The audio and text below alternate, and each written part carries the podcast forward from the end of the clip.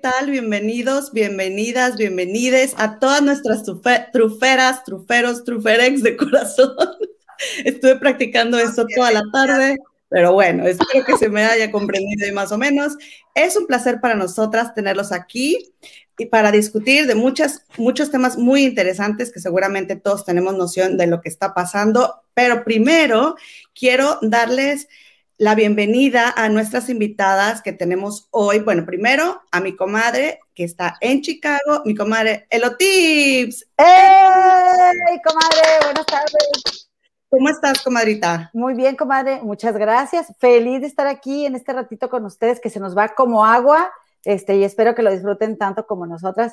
Quiero mandar un beso, un abrazo a todas las comadres, los compadritos, las, las comadrex, todex, los que extenex, aquí ex con nosotros. Gracias, comadre.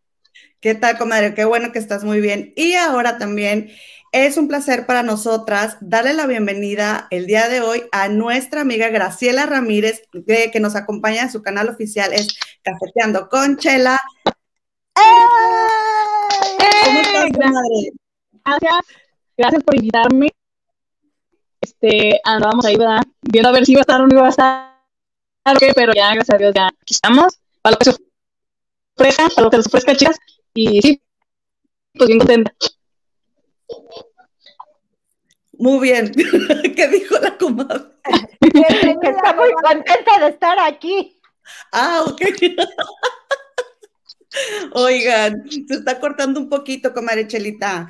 Este, pero bueno, esperemos que mejore, mejore la comunicación. Y también tenemos una otra gran invitada que nos acompaña el día de hoy, es la licenciada Miroslava Cisne, especialista en propiedad intelectual y de derechos humanos. ¡Ey! ¿Cómo? ¡Ey! ¡Ay, ay, a la mío, a la va, a la bim bomba, chela, miro, ra, ra, ra. ¡Ey! ¡Qué bienvenida! Muchas gracias por la invitación y qué emoción estar aquí con todas, todos y todos ustedes. Muchas gracias. ¿Qué tal? Oigan, ¿cómo están? ¿Cómo se la pasaron hoy? ¿Qué me tienen de novedad? Yo empiezo. Yo, a ver, parece, comadre? Este, yo en lugar de dejar primero a las invitadas, no iba. Como decía, el, el burro por delante. Este, Oye, comadre, pues yo te quiero contar, fíjate que bueno, estamos eh, disfrutando mucho el clima en este momento en esta hermosa ciudad, mi nueva casa aquí en Chicago, que yo en un principio, bueno, la verdad extrañaba bastante Monterrey y ya cada vez es menos, eh, sin embargo, sí, algo que no me explicaba es, ¿por qué la gente que viene a vivir aquí está tan enamorada de Chicago? Ya no se quiere ir de Chicago, o sea, sí es una ciudad muy bonita y todo, pero no me, el extrañar no me permitía verla realmente en todo su esplendor. Y me doy cuenta, eh, conforme voy viviendo aquí, que una de esas cosas que más me gustan es ver la diferencia en las estaciones del año, porque allá en mi tierra, en mi amado y bello Monterrey e inigualable, pues eh, siempre hay, siempre están los árboles, siempre tienen hojas, digamos, por ejemplo, o sea, y a veces me acuerdo de un par de heladas que hubo, creo que el año pasado hubo una, este, o no sé si fue este año, creo que fue este año, ¿verdad? Que está todo, como que todos los árboles se quemaron o así, y, pero siempre normalmente había, aunque no es un lugar de tanta vegetación, pues hay sus arbolitos con sus hojitas, y aquí no, aquí llega el otoño, se caen las hojas en el invierno, está todo, este, todo, todos los árboles, a menos que sean pinos, pues eso sí tienen follaje, pero los demás están todos pelones. Y es muy bonito ver cómo en la primavera empieza, este, empiezan a, brotar, pero en, cuestión de días, y es tan sabia la naturaleza de que yo así me pongo a ver, ah, mira, ya no va a haber nieve porque ya empezaban a brotar los árboles. Este, de ahí me baso, ¿no? Entonces, fíjense que fui a casa de mi suegra y nada más en la cuadra de ella, eh, tomé un pequeñito video de varios arbolitos. Mira, déjame les. ¿Me escuchan ahí? ¿Verdad? Este, miren, les, les iba a decir que ah, eh, se puede ver, por ejemplo, distintas variedades así muy hermosas de, naturaleza, que, porque no sé si se estaba escuchando, luego me di cuenta que estaba mi teléfono en mute, eh, digo, mi, mi, pues aquí mi transmisión en mute, este, en un espacio muy pequeño, ver árboles tan diferentes, con follajes tan bonitos, me gusta bastante eso. Entonces, es lo que estoy disfrutando mucho de salir. Aquí la gente le encanta andar afuera. Y este, bueno, esta es una vuelta especial porque la verdad es que aquí seguimos como si no nos hubiéramos vacunado. Este, nos seguimos cuidando lo más posible, sin hacer vida social. Pero bueno, les quería compartir un poquito de lo que veo en mi día a día aquí en mi, en mi bello Chicago, que ya lo estoy empezando a, a querer comer. Oye, pues fíjense que aquí, bueno, yo estoy en Londres y el día de ayer y hoy sucedió un fenómeno muy raro, porque aquí no tenemos las estaciones, sí, tenemos las estaciones marcadas como, como dices tú en Chicago, pero la mayoría del tiempo está frío. Solamente unas cuantas semanas tenemos verano, pero por lo regular está lloviendo y está frío. Pero hoy en la mañana el hielo y luego me mediodía el calor, o sea, estábamos a 12 grados, ¿verdad? Pero es mucho calor para que nosotros, por ejemplo, en estos meses no subimos de 4 o 5 grados, por ejemplo, 12 y con el sol se sentía más caliente y luego otra vez el frío. O sea, ah, cuando yo saqué a mi hija en la mañana para llevarla a la escuela, la llevaba con su bufanda, su gorrito, conforme iba, ella iba en la bicicleta y conforme íbamos avanzando, comenzó el striptease. Sí, es que fíjate que yo me doy cuenta que, bueno, ha estado aquí, en estos tres años han habido temperaturas de menos 25 grados, menos 27 grados. O sea, está bien loco el clima. El año pasado, todavía en mayo, yo ya estaba bien bomba de las botas de la nieve. Ya en junio todavía hubo una nevada. En junio empezó la primavera, imagínense. Entonces es esto de que hay que tener bastante, bastante atención en cómo estamos cuidando el planeta. Ya no es dentro de unos años, como hace 20 años nos decían o 30, ya es ahora, ¿no? Oye, comadre, pues hablando de, ay, ¿Qué pasó con nuestras? Se nos fueron las comadres. Pero es orgánico esto. Y, luego, comadre, oye, no, no vamos a hablar, por eso se ah, Bueno, pues les voy a comenzar contando que, pues ahí tienes, comadre, que desafortunadamente el viernes pasado se nos fue, se nos adelantó en el camino el príncipe Felipe, esposo de la reina Isabel segunda, aquí del Reino Unido, y países de Commonwealth, que no sé cómo se dice Commonwealth en español. Aquí la licenciada Miroslava a lo mejor se acuerda. Pero bueno, este, resulta que eh, fallece de, por causas naturales. Él estuvo un mes en el hospital, que fue justo cuando lo de la, lo de la entrevista con Harry y esta Oprah Winfrey. Bueno, él estaba en el hospital, sale, se va a su casa y fíjense que el país estuvo triste porque a pesar de que no fue una sorpresa que él partiera debido a su edad, ya tenía 99 años, pero sí, sí existía la esperanza de que él iba a llegar a los 100. En junio iba a cumplir 100 años y sí se esperaba que llegara a los 100 porque estuvo un mes hospitalizado, salió a su casa, total de que se va, estuvo en el castillo de Windsor y ahí la reina lo acompañó y fíjense que algo muy, este, pues muy curioso es que ya ven que ellos vivieron un matrimonio de 73 años, se conocieron hace 82 años y tiene, tuvieron 73 años juntos de matrimonio, pero ellos trabajaban mucho y la reina viaja mucho. Entonces, debido a la pandemia, este último año que todos hemos estado encerrados, ellos también estuvieron encerrados y se comenta que desayunaban juntos, comían juntos, cenaban juntos. O sea, imagínate gente que en la vida tiene tiempo para pasar tiempo pues juntos, válgame la rebusnancia. Pues este año pasado lo pasaron juntos y la reina murió a su lado. Em, él, lo que quería era morir en su casa, se le cumplió, que murió cuando estaba dormido. Dice el príncipe Andrés, el hijo de la reina, que, que estuvo inmiscuido en este escándalo, que tiene un año y medio que ya no está en trabajando ¿no? en, cosas, cuestiones de la realeza, dice que su mamá se la pasó preguntando que cómo están los demás, o sea, la, señora está preocupada por cómo se sienten los demás. Llega Harry, comadre, se viene Harry para, para a su abuelito, que su abuelito fue conocido aquí como una persona como muy bromista, también era conocido como un señor que hacía bullying, eh, que a veces metía la pata con comentarios, eh, un señor agradable, em, pero por ejemplo, estuvo diciendo un, fotógrafo que, andaba mucho con ellos que el señor era, fíjate, fíjate cómo era, que le decían, eh, estaban en, un, en, un, evento y una mujer llegaba y conversaba con él y le decía que si trabajaba en un antro y el señor de mala muerte. O sea, siempre estaba como con esa, esos comentarios para sacar con jiribilla, pero de doble sentido. Entonces, este, ese aspecto fue el que no fue muy apreciado aquí porque pues en sus épocas se supo que le fue infiel a la reina, ella siempre trató de mantener su matrimonio, pero él al venir de una familia pues que había sufrido, eh, él, eh, le mataron a su hermana comadre en un accidente aéreo.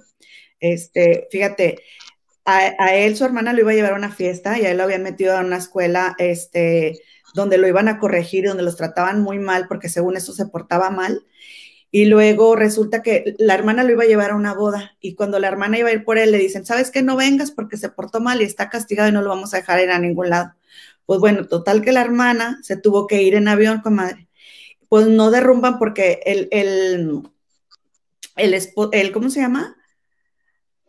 El esposo de su hermana, el cuñado, era, estaba en el, en el partido nazi. Mm. Entonces derrumban ese avión y este, claro que muere la hermana y después su papá lo culpaba y le decía, por tu culpa, por portarte mal, tu hermana no se fue en tren, se terminó yendo en un avión y por tu culpa tu hermana está muerta. Y era la hermana que él más quería. Entonces él tuvo una vida muy sufrida. Este, y ahora aquí lo que se comenta es de que pues viene Harry, viene sin Megan, porque no dejan, no dejan venir a Megan por lo del embarazo y el, y el avión. Y hace cuenta que este, pues se dice aquí que las, em, lo que se busca a toda la familia es arreglar sus cosas, lo que tú quieras, gustes y mandes después del funeral, que va a ser el sábado, que todos se van a estar unidos para que no causarle un dolor de cabeza a la reina, todos van a poner de su parte, todos como una familia bonita, van a estar ahí, la van a apoyar y ya después vemos a ver cómo nos arreglamos, pero lo que se dice aquí mucho, comadre, es que, y comadritas, se dice que este, que qué bueno que vino solo, que porque ahora que está solo, a ver si, a ver si este, pueden arreglar, llegar a algún arreglo con él, ¿no? Es porque pues que estando la otra ahí metiéndole como se supone que se dice, pues la verdad es que salieron de pleito. ¿Cómo ven? ¿Alguien gusta opinar algo? ¿Cómo ven, chicas? Nos quedamos así como que... no, pues eh, yo, yo opino que más bien era una, también una personalidad muy sarcástica la del príncipe consorte, y pues eso a veces no cae muy bien. Sin embargo, mucho precisamente, y no quiero sonar discriminatoria de forma alguna, pero en todo lo anglosajón y en lo sajón, el sarcasmo es muy común. Entonces, bueno, aunque como eran monarquía, pues no, ahora hemos visto mucho desde hace unos, unos años para acá que cada vez hemos sabido más de la vida de las personas que son parte de la realeza. No son vidas sencillas, uno piensa que es el cuento de hadas, pero no es nada sencillo. Lo vimos con Lady Diana, entonces, bueno, que haya durado tantos años con la, con la reina Elizabeth y sobre todo que Elizabeth haya durado tantos años al frente y siga durando al frente de un país y con y tener que ahora sí que pues dejar pasar por alto todas esas situaciones de infidelidades y todo porque eres parte de la monarquía y primero es la monarquía y luego es el país y luego la persona, no debe de ser fácil. Eh, no sé si me escucha bien, espero y sí. ¿Se escucha? Sí, bueno. Este, ahora lo que dicen de Harry, a mí se me figura como que sí, ya no es estando Megan en medio, ya van a poder a la mejor darle un lavadito de cerebro al pobre, Porque es que uh, hubo muchas amistades de Megan que decían que ella planeó como hacer conocerlo, hasta se ponía el perfume de Lady Di cuando iba a las cenas para que él tuviera esta parte como de identificarse y poder proyectar uh, en, en Megan a su madre, era lo que más a mí entonces, a lo mejor ahora eh, que pueda volver y si le hagan su lado de cerebro, ¿verdad? Con el favor de Dios. Pero también a la vez vemos que es como, como, eh, como dicen ustedes, o sea, es siempre el protocolo, es guardar las apariencias es que te tragues todo lo que vienen siendo las humillaciones, las habladas. Eh, de hecho, como cuando hablan de que, que, una dama no se debe comportar así. Si nos vamos a lo que es la dama, esa palabra viene siendo las damas de compañía, porque en las monarquías las tenían hasta para que suplieran en la cama a la reina. Entonces, es puro protocolo, es puro, pues puro de que de fantoches ahí. Lo que sí es que creo que desde, desde lo de Lady pues la gente ya está como que, como que ya quiere ver una realeza más humanitaria y más humana. Entonces eso es lo que yo, lo que yo pienso. Oye, comadre, yo sí te escuché casi todo lo que dijiste, pero se, te está recortando mucho tu audio. Y, ay, yo estoy, no, no, me encanta oírte hablar. Me encanta oírte hablar, pero se me hace que sí, se te está entrecortando bastante. Siempre tengo problemas por StreamYard. Sí. Siempre. Y siempre que hay más de dos personas. ¿Por qué? No sé. Vamos a que se vayan ellas. Ah, de gracias. Pero las dejamos un ratito para que hable Chela, nada más. Sí, yo también quiero oír qué dice. Oigan, y si callamos todos nuestros micrófonos, a ver si se oye mejor en la próxima que Chela opine algo. ¿Les parece? Oh, comadre, y si se los quita, eh, a ver cómo se oye sin micrófono y callamos nuestros micrófonos. Sí, también podemos hacer eso, porque queremos que estés aquí. Como que me los quite y desconecto el, ahí. Ok. Bueno, oigan, y ya nada más para terminar con esto, fíjense que cuando fallece eh, el príncipe Felipe, dice, dice este Carlos, dice, mi querido papá. Entonces como que eso conmovió mucho, bueno, al menos a mí sí solté ahí mi lagrimita porque pues siempre ves a un señor que es precisamente lo que está diciendo ahorita Chela, o sea, se quiere ver a una monarquía más humana y precisamente desafortunadamente este evento está haciendo que como que te sientas más cercano a la monarquía porque sale, sale este, eh, el príncipe de Gales, príncipe Carlos, y dice, mi querido papá, entonces como que no, esperábamos que, que, fuera tan cariñoso, porque eso aquí para ellos es ser cariñoso. Y luego sale el príncipe Guillermo, el príncipe William, y dice, este, no, pues que mi abuelo fue un señor que sirvió y que fue un gran compañero de mi, de mi abuela. O sea, como que más rígido su, su comentario, ¿no? Como más en su papel. Y después viene eh, Harry diciendo que pues es su abuelito, que con el súper eh, buen humor y que era el rey del, el rey del asador. Y, o sea, como que se, se está considerando mucho, aquí se está me esté viendo mucho que los dos tenían, o sea, cómo se, se, expresa Harry de su abuelito, cómo se expresa William de su abuelito, pero que tampoco olvidemos, bueno, nos dicen aquí en la televisión, ¿no? Que este Guillermo tiene, tiene un, un, rol que está cumpliendo y pues Harry ya renunció, ¿no? Entonces, para que no se le juzgue a Guillermo de ser frío o de que no le importaba a su abuelito, porque la realidad es que sí. ¿Cómo ven, chicas? Pues mira, yo digo, comadre, que qué bueno que ya descansó el señor, ¿verdad? Si estaba malito. Este, yo la verdad es que, ay, ahorita me estoy acordando de mi comadre Betty, este, que ya se murió y, por ahí le hicimos otra comadre y yo, Ale y yo le hicimos este, eh, como, pues le echamos carrillada. Pero bueno, hay gente que le gusta mucho la realeza, ver las revistas, ver este, los castillos. La verdad es que es bien, es, está padre ir a ver, este, pues para conocer, pues, pues para conocer va, como dice un familiar mío allá en el rancho, pues para conocer va. Este, está padre ir, conocer y todo. Yo en realidad, pues sí, eh, me gustaría que, que se termine la monarquía porque eh, no es más que una eh, manera también de, clasificarnos, de decir quiénes unos son unos más, otros menos, y yo siento que eso ya tendría que ir para afuera. Pero bueno, a fin de cuentas, seguramente desde hace muchos años, este, la comadre Chabelita de mi papá, o sea, la reina Isabel, que seguro no tenía relación con, o sea, ya como en pareja, pero qué padre que este último año pudieron convivir, este, que hayan limadas perezas y que se haya despedido el señor, porque yo me acuerdo, comadre, que creo que este, la comadre Chabelita tenía otro galán. No sé si tú recuerdas o si salió en la serie de The Crown o dónde lo leí en este momento, pero sí me acuerdo que ella tenía otro enamorado, al final terminó casándose con este y que sí lo quería, pero él fue muy infiel. Entonces, ah, aquí se, me hace muy, muy fuerte que, que este, Chabelita haya tenido que hacer a un lado quién es ella por llegar a asumir un papel este, que ya estaba escrito y que, y que ya no, este, ¿cómo te diré? O sea, ni siquiera tienes opción de decidir qué quiero ser. Y aparte, ¿qué papel? O sea, donde no muestres debilidad. Tienes que estar siempre, este, tienes que decir siempre lo correcto. No puedes sacar tus sombras porque no se te permite. Ay, qué, qué fuerte, la verdad. Que bueno, es, eh, por ese lado, pues ha hecho ella muy buen trabajo, a pesar de todos los errores que haya podido cometer, que no lo dudo, pero pues se petateó el señor, ya descansó y ya ella es viuda, me da mi chabelita. Ojalá que en algo, en algo, en poquito pudiera disfrutar ella algo más la vida, porque a fin de cuentas es una mujer. Y pues nada, a lo que sigue, ¿verdad? ¿Cómo ves?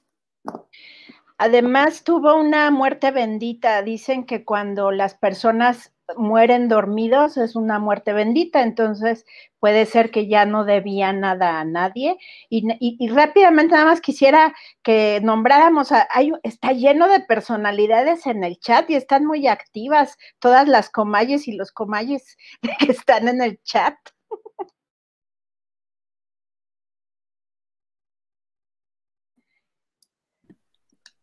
Pensé que ibas a comentar algo. bueno, es que, el umbral del miedo oficial, Miriam, muchos saludos.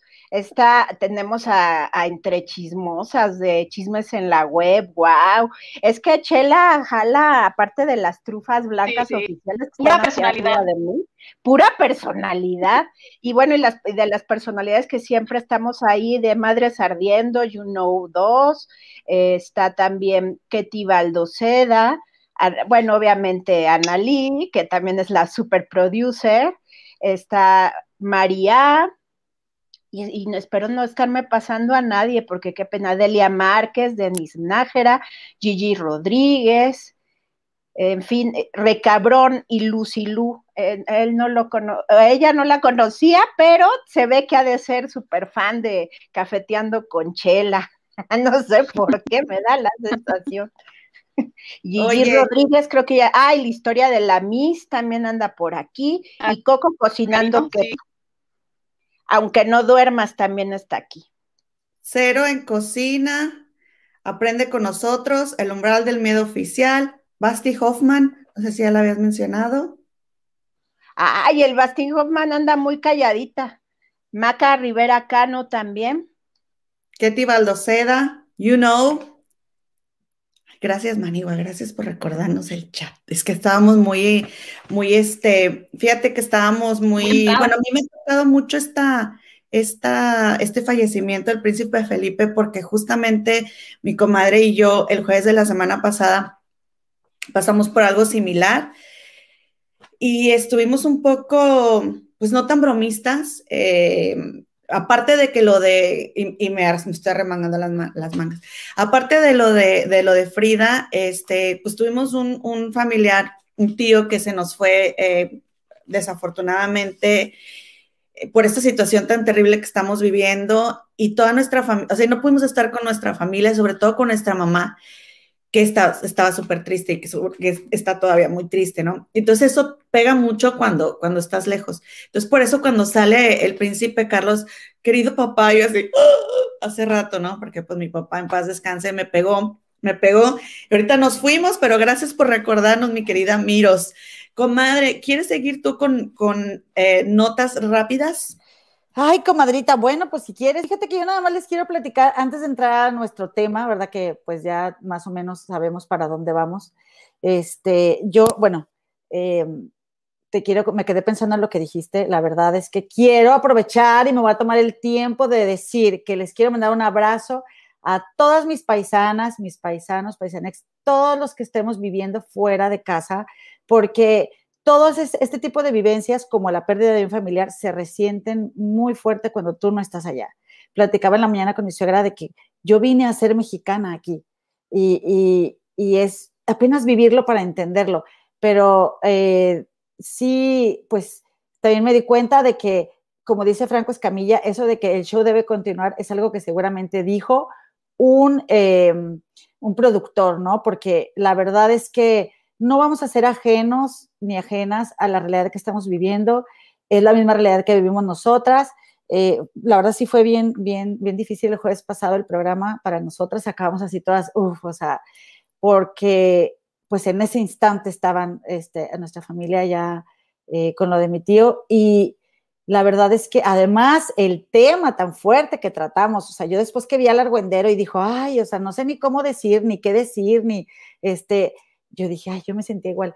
Y bueno, nada más para comentarles que por eso el día de hoy no vamos a compartir ninguna imagen porque, pues fíjate que ya tenemos, ahí tienen comadres que ya tenemos este reporte, ¿no? Ahí nos, nos, este, nos, nos están pidiendo como los derechos del video, que no importa que los pidan, digo, si nosotros los podemos pasar, que bueno, pero hay que cuidar este, los videos, sobre todo porque queremos transmitir lo que nosotras pensamos y nosotras sentimos. Aquí no somos profesionales del chisme, porque digo, sí, del chisme sí, pero, pero no somos periodistas, ¿verdad? Pero sí nos encanta chismear. Este, pero bueno, aquí tenemos a una, una especialista en, en, propiedad intelectual, también para que nos comparta. Queremos aprender, pero no venimos a enseñarle nada a nadie. Nosotras venimos a platicar, a compartir, a compartirnos nuestro sentir. Y así como nos ven ahorita mi comadre y a mí, un día yo era ella, el otro yo. Y aquí nos estamos ayudando y apoyando. Entonces, sí quería, eh, queremos platicar eso compartírselos porque no somos un programa de, de, chismes del espectáculo, o sea, somos dos comadres invitando a platicar a más comadres. Y pues las comadres no siempre platicamos solo puras cosas de risa, nos contamos todo, ¿verdad? Bueno, ahora sí. Entonces, eh, les quiero compartir, además de que, bueno, entre más lejos está uno, más se siente, ¿verdad? Pero eh, que a mí me gusta mucho el programa de Jordi Rosado. Jordi Rosado es eh, un conductor con el que crecimos me acuerdo mucho de verlo con Adal Ramones y, sí, a veces lo veíamos como el patiño, pero él fue a raíz de que empezó a separarse de Adal, abriéndose su propio, abriéndose camino y mostrando quién es él. Y la verdad es que es alguien muy talentoso, Jordi es alguien que eh, tiene como esa, e, esa chispa o ese carisma como alguien con quien tú quieres platicar, porque para todos tiene cotorreo y, es como, es un chaborruco, ¿verdad? Yo me identifico ahí con él en el, en el sentido de que es chaborruco, porque yo también me siento chavarruca. Este, pero fíjense que eh, viendo sus entrevistas, yo cada vez veo, me gusta que, sí, todas tienen algo de carnita, todas tienen algo a lo que, que uno se entera ahí, ¿no? Eh, hay algunas que, que me han gustado bastante, como me gustó mucho Mijares, Emanuel, por mencionar algunas, este, me gustó, por ejemplo, Lidia Ávila se, abrió también ahí. Eh, hay, otra, hay una cantante que no me acuerdo yo cómo se llama, pero que es muy exitosa, que anduvo con Maluma. A ver si ustedes están más chiquitas saben cómo se llama, pero este, la cosa es que yo, o sea, me gusta mucho ver a Jordi. No vi la de Yuri porque esa la sacó el domingo antepasado, pues porque con Yuri como que tengo así como ciertas, eh, ciertos ganchos, ¿verdad? Este, pero eh, estuvo el escorpión dorado el domingo pasado. A mí me ha hecho reír mucho el escorpión. No sé a ustedes qué les parezca el escorpión. Yo no, no, no lo veo ya tan seguido. Este, como que hay veces que descanso un poquito de él, pero me gusta el personaje, me gusta que sea irreverente, me gusta que esa es la realidad, o sea, eh, eh, cómo es de lanzado, pero, pero me gusta mucho porque me gusta la más la personalidad de, o sea, sin el personaje, este se me fue el nombre. Este, me gusta mucho que es cuidadoso, me gusta mucho que si está coqueteando con una mujer, o sea, y las toca, ¿eh? Pero le toca la rodilla, o sea, siento que es alguien que tiene bastante talento, ¿verdad? Detrás del personaje del escorpión. Ya estoy como el Philip, oye, ¿cómo, cómo quién, cuál era? Y yo, oye, yo estoy viendo el programa de Gigi Philip, este, de Productora 69, y estoy tal, este, el otro, y me sé todos los nombres, ¿verdad? Pero ya cuando uno lo dice, ah, mi chula, este, y no siento que haya, que, le haya aportado como a la entrevista alguna novedad al, escorpión, porque yo lo he visto mucho, este, mm, y su programa de la lata y todo, pero me gusta que tengamos esta opción de ver entrevistas con famosos que no sea, como yo siempre estoy echando a Mara Patricia Castañeda, en casa de Mara, algo tan arreglado, o que tengamos que ver a Gustavo Adolfo Infante para ver algún famoso, se me hace que está fresco, se me hace que la gente llega con Jordi a poner toda la carne al asador, como Dana Paola, por ejemplo, o sea, llegan y realmente se quieren abrir, realmente quieren compartir. En el caso del escorpión, pues él es muy, eh, muy abierto ya en su canal.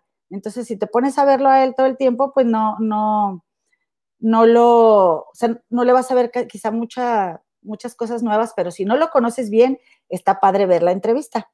Sí, este, me, me gusta que, que, me gusta esa opción, que tengamos a Jordi. ¿Ustedes lo vieron, comadres? ¿Algunas de ustedes? Dale, dale. Ay, yo no, yo, yo no lo vi en este, con el escorpión dorado, pero una que les recomiendo que la vean porque es muy interesante, sobre todo por todos los asuntos que se han dado últimamente, es el de Dalila Polanco. Y también se abrió de una manera muy interesante, pero además cuenta sucesos que vivió de estas cuestiones de, de cuando pues te chulean y no es lo que quieren es chulearte, sino otra cosa. Y, y, rápidamente nada más decirle a Gema que siento mucho a las dos, a él o a Gema, el, lo que pasaron, eh, tienen un, ángel más en el cielo, pero aquí están mandando un chorro de, de ánimos. Basti Hoffman dice, comadre Gema, ánimo, Coco cocinando Queta, abrazo hermano hermana Gema, Recabrón y Lucilú, un brazo, comadre Gema y, y Elo, Basti Hoffman, ánimo comadre Gema, y también te mandan Elo saludos desde, desde Los Ángeles, ya no, ya se me fue quién fue, nos manda un abrazo a Gema y a, mi bella personalidad María, y que están aquí todas apoyándonos. Coco cocinando keto dice que platican rete sabroso y yo pienso lo mismo, por eso trato de no perdérmelas en vivo, para también estar en el chisme del chat. Y bueno, te siguen mandando un chorro de abrazos que lo quise decir porque si no luego se van a ir y no lo van a ver en vivo y no los aquí está toda la, la comunidad que se está haciendo de esta tru de estas trufas blancas. Ahora sí que todos trufiando y también abrazándonos desde el corazón. Muchas gracias, de verdad. Este, mm, fíjense que, perdón, comadita. Eh, muchas gracias. La verdad me ganó, me ganó el sentimiento, como les es él. Este, es como que lo, lo vives, pero luego no lo vuelves a hablar y no lo había vuelto a hablar hasta ahorita que lo, que lo volvimos a hablar mi comadre y yo. Y cuando estaba viendo al príncipe Felipe, eh, al príncipe Carlos, sí me dio, me dio, me dio mucha cositilla y ahorita ya. Pero muchas gracias por, porque no estoy sola y lo pude compartir con ustedes. Muchas gracias. Que de hecho, antes de empezar, le dije a mi comadre, comadre, vamos a platicar de lo del tío, y estamos como que no, sí, porque no queremos, este, pero sí, la verdad es que, pues como les digo, no, no, no queremos tampoco aparentar lo que no es, y también, pues que sepan quiénes somos, este, pues muchísimas gracias, gracias a todas, comadres. Sí. Volviendo a Alex Montiel, el escorpión dorado, ay, cosa, Alex Montiel, este, pues sí, a mí, digo, sí, me tengo mi lado acá ñerón y de barrio, me encanta, este, y ese es un personaje que siento que se acerca mucho a la gente, eh, que ese es parte de su éxito. Eh, yo creo que por ahí estuvieron platicando eh, que la gente estuvo proponiendo en nuestro grupo de Facebook que se llama Pura Fea de Modos, que somos fans del de el, canal de Productora 69 de, de Jorgito Carvajal y del locutor Felipe Cruz, estuvieron preguntando, oye, ¿les gustaría que que fuera Jorgito Carabajal con el escorpión dorado. Y hubo hermanas que dijeron que no, que no les gustaría. A mí la verdad me encantaría que fuera, me encantaría ver ahí a Jorgito Carabajal, porque es un reconocimiento también para la gente que, que o sea, a la trayectoria, no va, no cualquiera va con el escorpión. Y además que Jorgito Carvajal le entra muy a gusto a, este, a, a, echar desmadre y además que se lo merece, porque la verdad es súper talentoso. Entonces, este, y lo quiero, lo comento también porque toda esta gente que estamos leyendo y aquí la comadre Chela y la comadre Miros, pues también son fans de Jorgito. ¿Cómo ves, comadre Chela?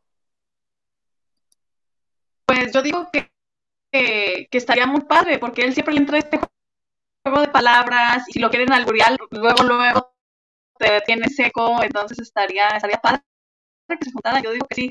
Aparte, este, ya sería como una estrellita más porque pues Gustavo Adolfo ya estuvo, entonces ahora le tocaría brillar a la Gigi a todo lo que va.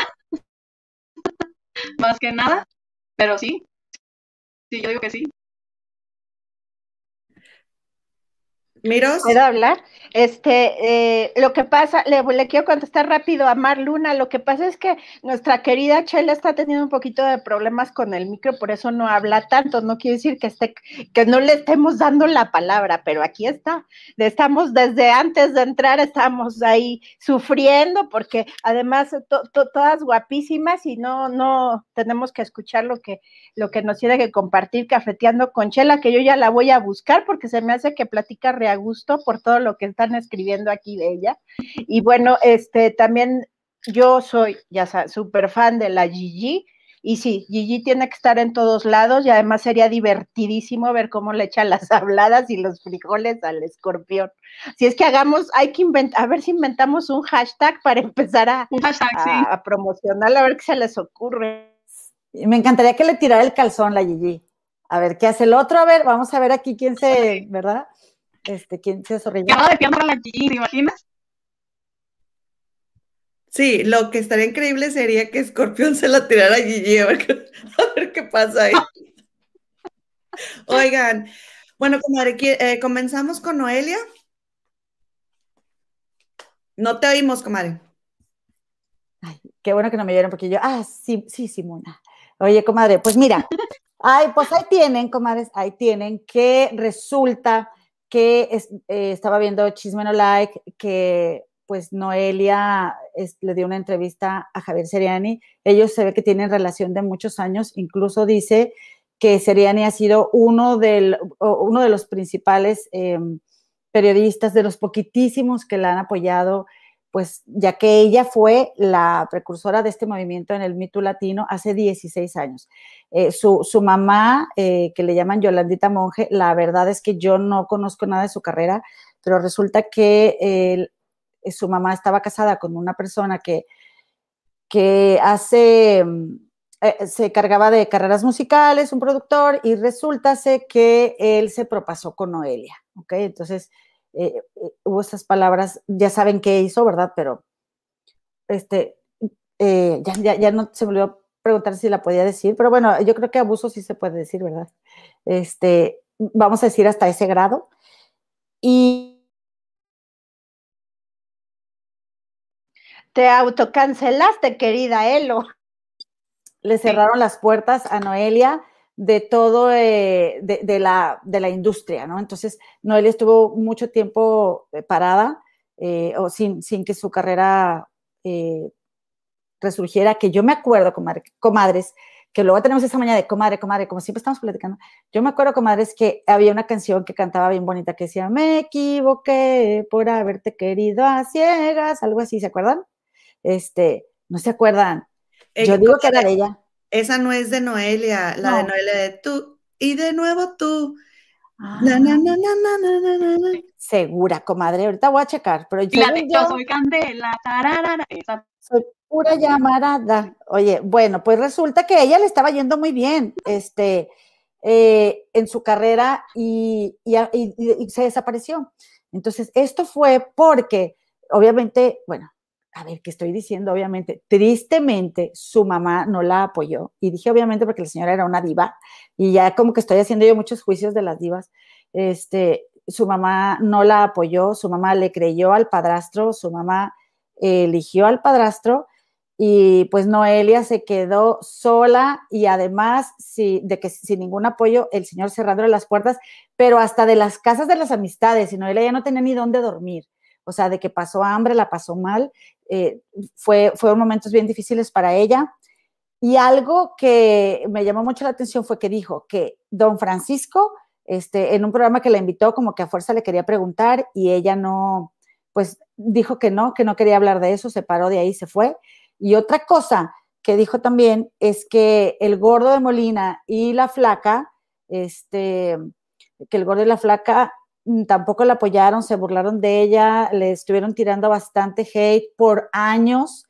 Y en especial Lili Estefan eh, se portó muy mal con ella y, en cámara callándola y diciéndole que, o sea, durante el programa, que eso no era verdad y, y este, pues Noelia dice que ahora el gordo de Molina le ofrece disculpas a Frida Sofía porque, pues no, no, no sé, yo creo que no la ha apoyado porque me cuesta mucho luego de repente ver la tele de aquí, pero este, dice Noelia, bueno, pues también que me las ofrezcan a mí, ¿no? Las disculpas.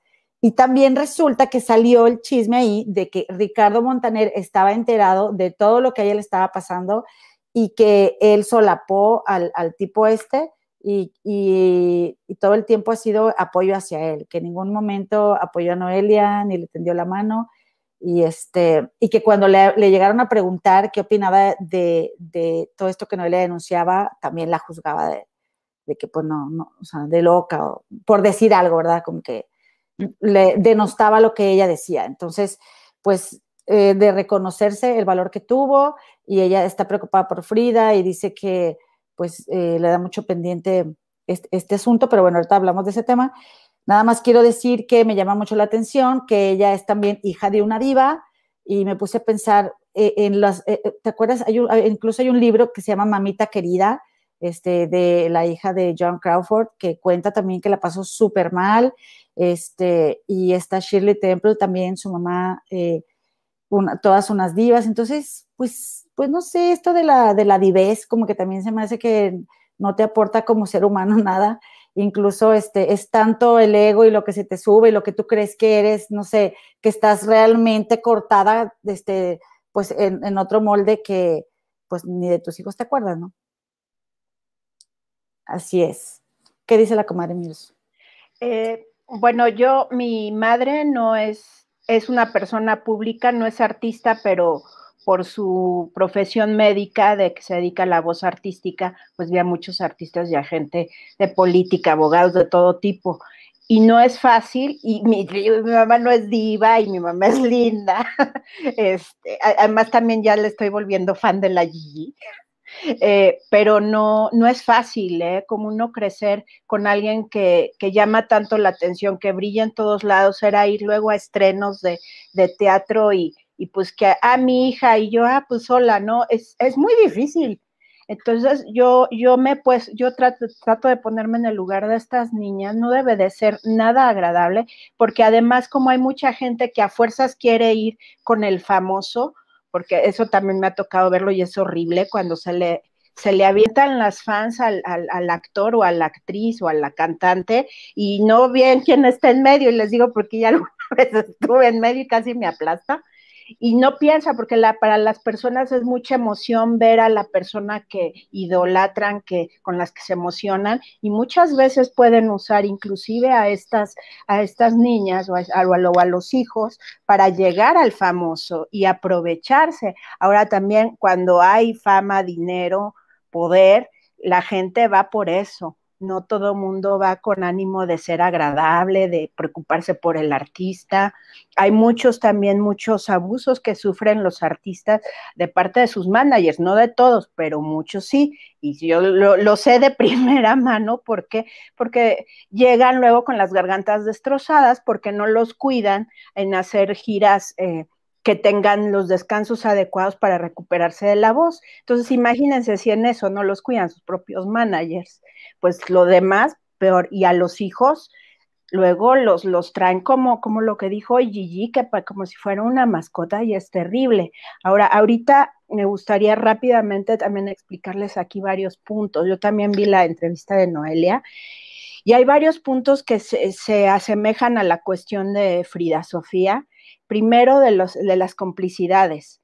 Hablaban de que el señor M, yo no voy a decir porque me cayó muy gordo, supo del caso, fue cómplice y no dijo nada. Un cómplice de este tipo de delitos también puede ser acreedor a sanciones. Estuve buscando, porque me lo pidió la comadrita Gema, que viera lo de las prescripciones.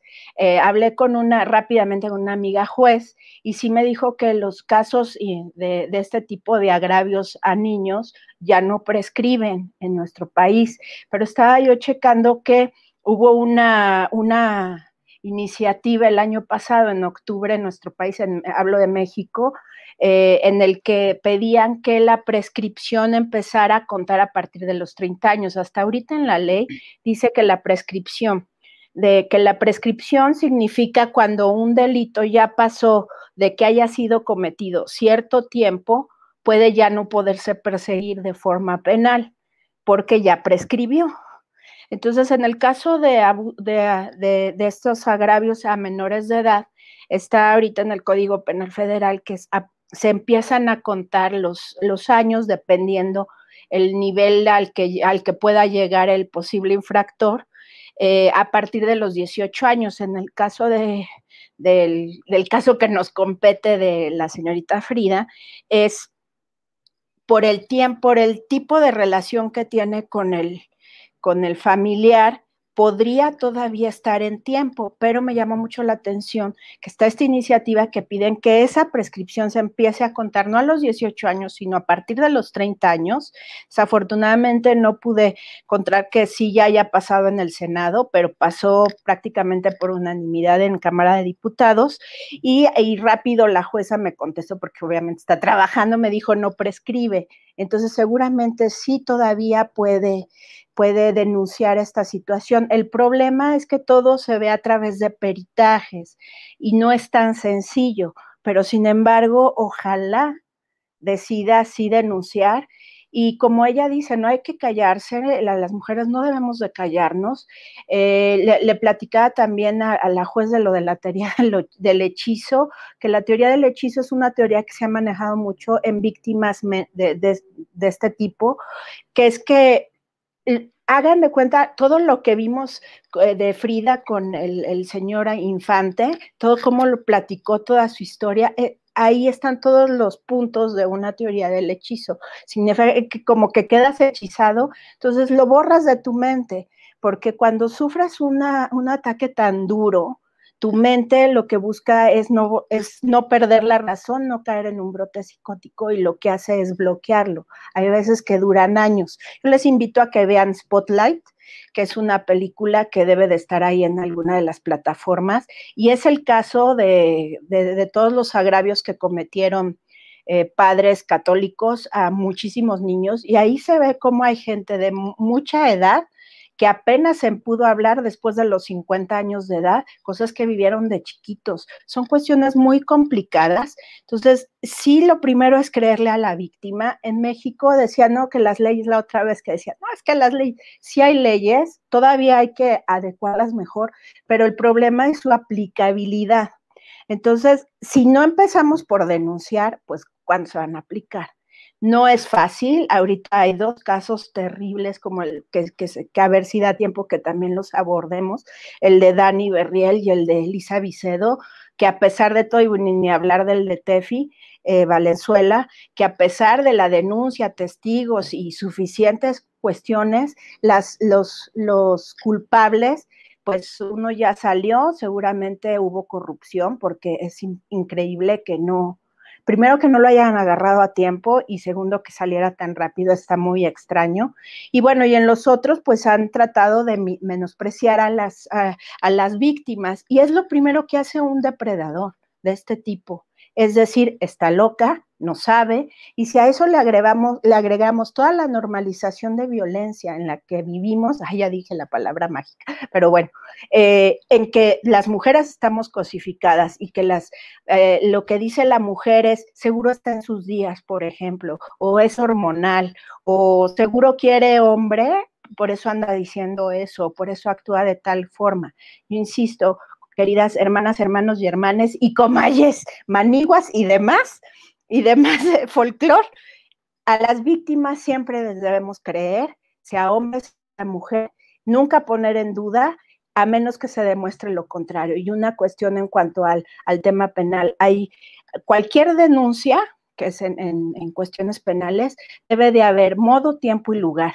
Frida fue muy clara en eso, fue cuando tenía tantos años, de tal forma, y bueno, ya los, los, datos más específicos ya en caso de denuncia ya los dirá y seguramente no vamos a tener acceso porque son carpetas que son cerradas únicamente a los, a, los involucrados. De hecho, cuando es uno imputado, hay partes de la carpeta que tú te la dejan ver tampoco. ¿eh? Entonces, son cuestiones muy delicadas, pero sí, eh, no, hay, no hay que quedarnos callados y hay que, sobre todo, eh, proteger eh, a, como arropar, hoy que oía Noelia me dio, me, dio mucho sentimiento porque, caray, o sea, es una mujer y, luego nos tachan a las mujeres, ay, es que las mujeres son las que más se tiran entre unas y otras. No, eso no es cierto. Y no hay que repetir eso. Somos sororarias y aquí está la prueba. Estamos cuatro mujeres que además todas andamos en esto del, del chismorreo por la Gigi felices de la vida, pero también podemos hablar, apoyarnos, cuidarnos y por favor a ninguna víctima le, den la espalda porque no sabemos qué puede hacer. Está en un riesgo de vida terrible. Eh, la persona, bueno, la, que, la, la, hija de Elo está muy, pues a mí me preocupa porque eh, precisamente este tipo de casos son los que pueden llevar a quitarse la vida a una persona y ya me callo. Mi querida Chela. Este, no vamos muy lejos. En el estado aquí de, de Utah, en KSL.com, que son las, este, las noticias estatales, hace poquito hubo un comunicado para decirle, para pedirle perdón a las víctimas de, ese tipo de, ¿cómo le podríamos llamar? De problemas con niños, ¿no? Porque todas las muestras, hasta las muestras que iban como pruebas, se perdieron muchísimas, miles de pruebas que eran para este tipo de casos yo trabajo para seguridad pública y tengo que trabajar con estos delincuentes, ya sea de niños, eh, que, hayan acabado con la vida de mujeres, aparte de haber hecho eso. Y es bien lamentable ver que quiten los cargos a un delincuente y que tú lo puedas ver y tú digas, pero ¿por qué? Este, te da una, una impotencia tú dices, ¿dónde está la justicia? A pesar de estar en Estados Unidos, no vamos muy lejos.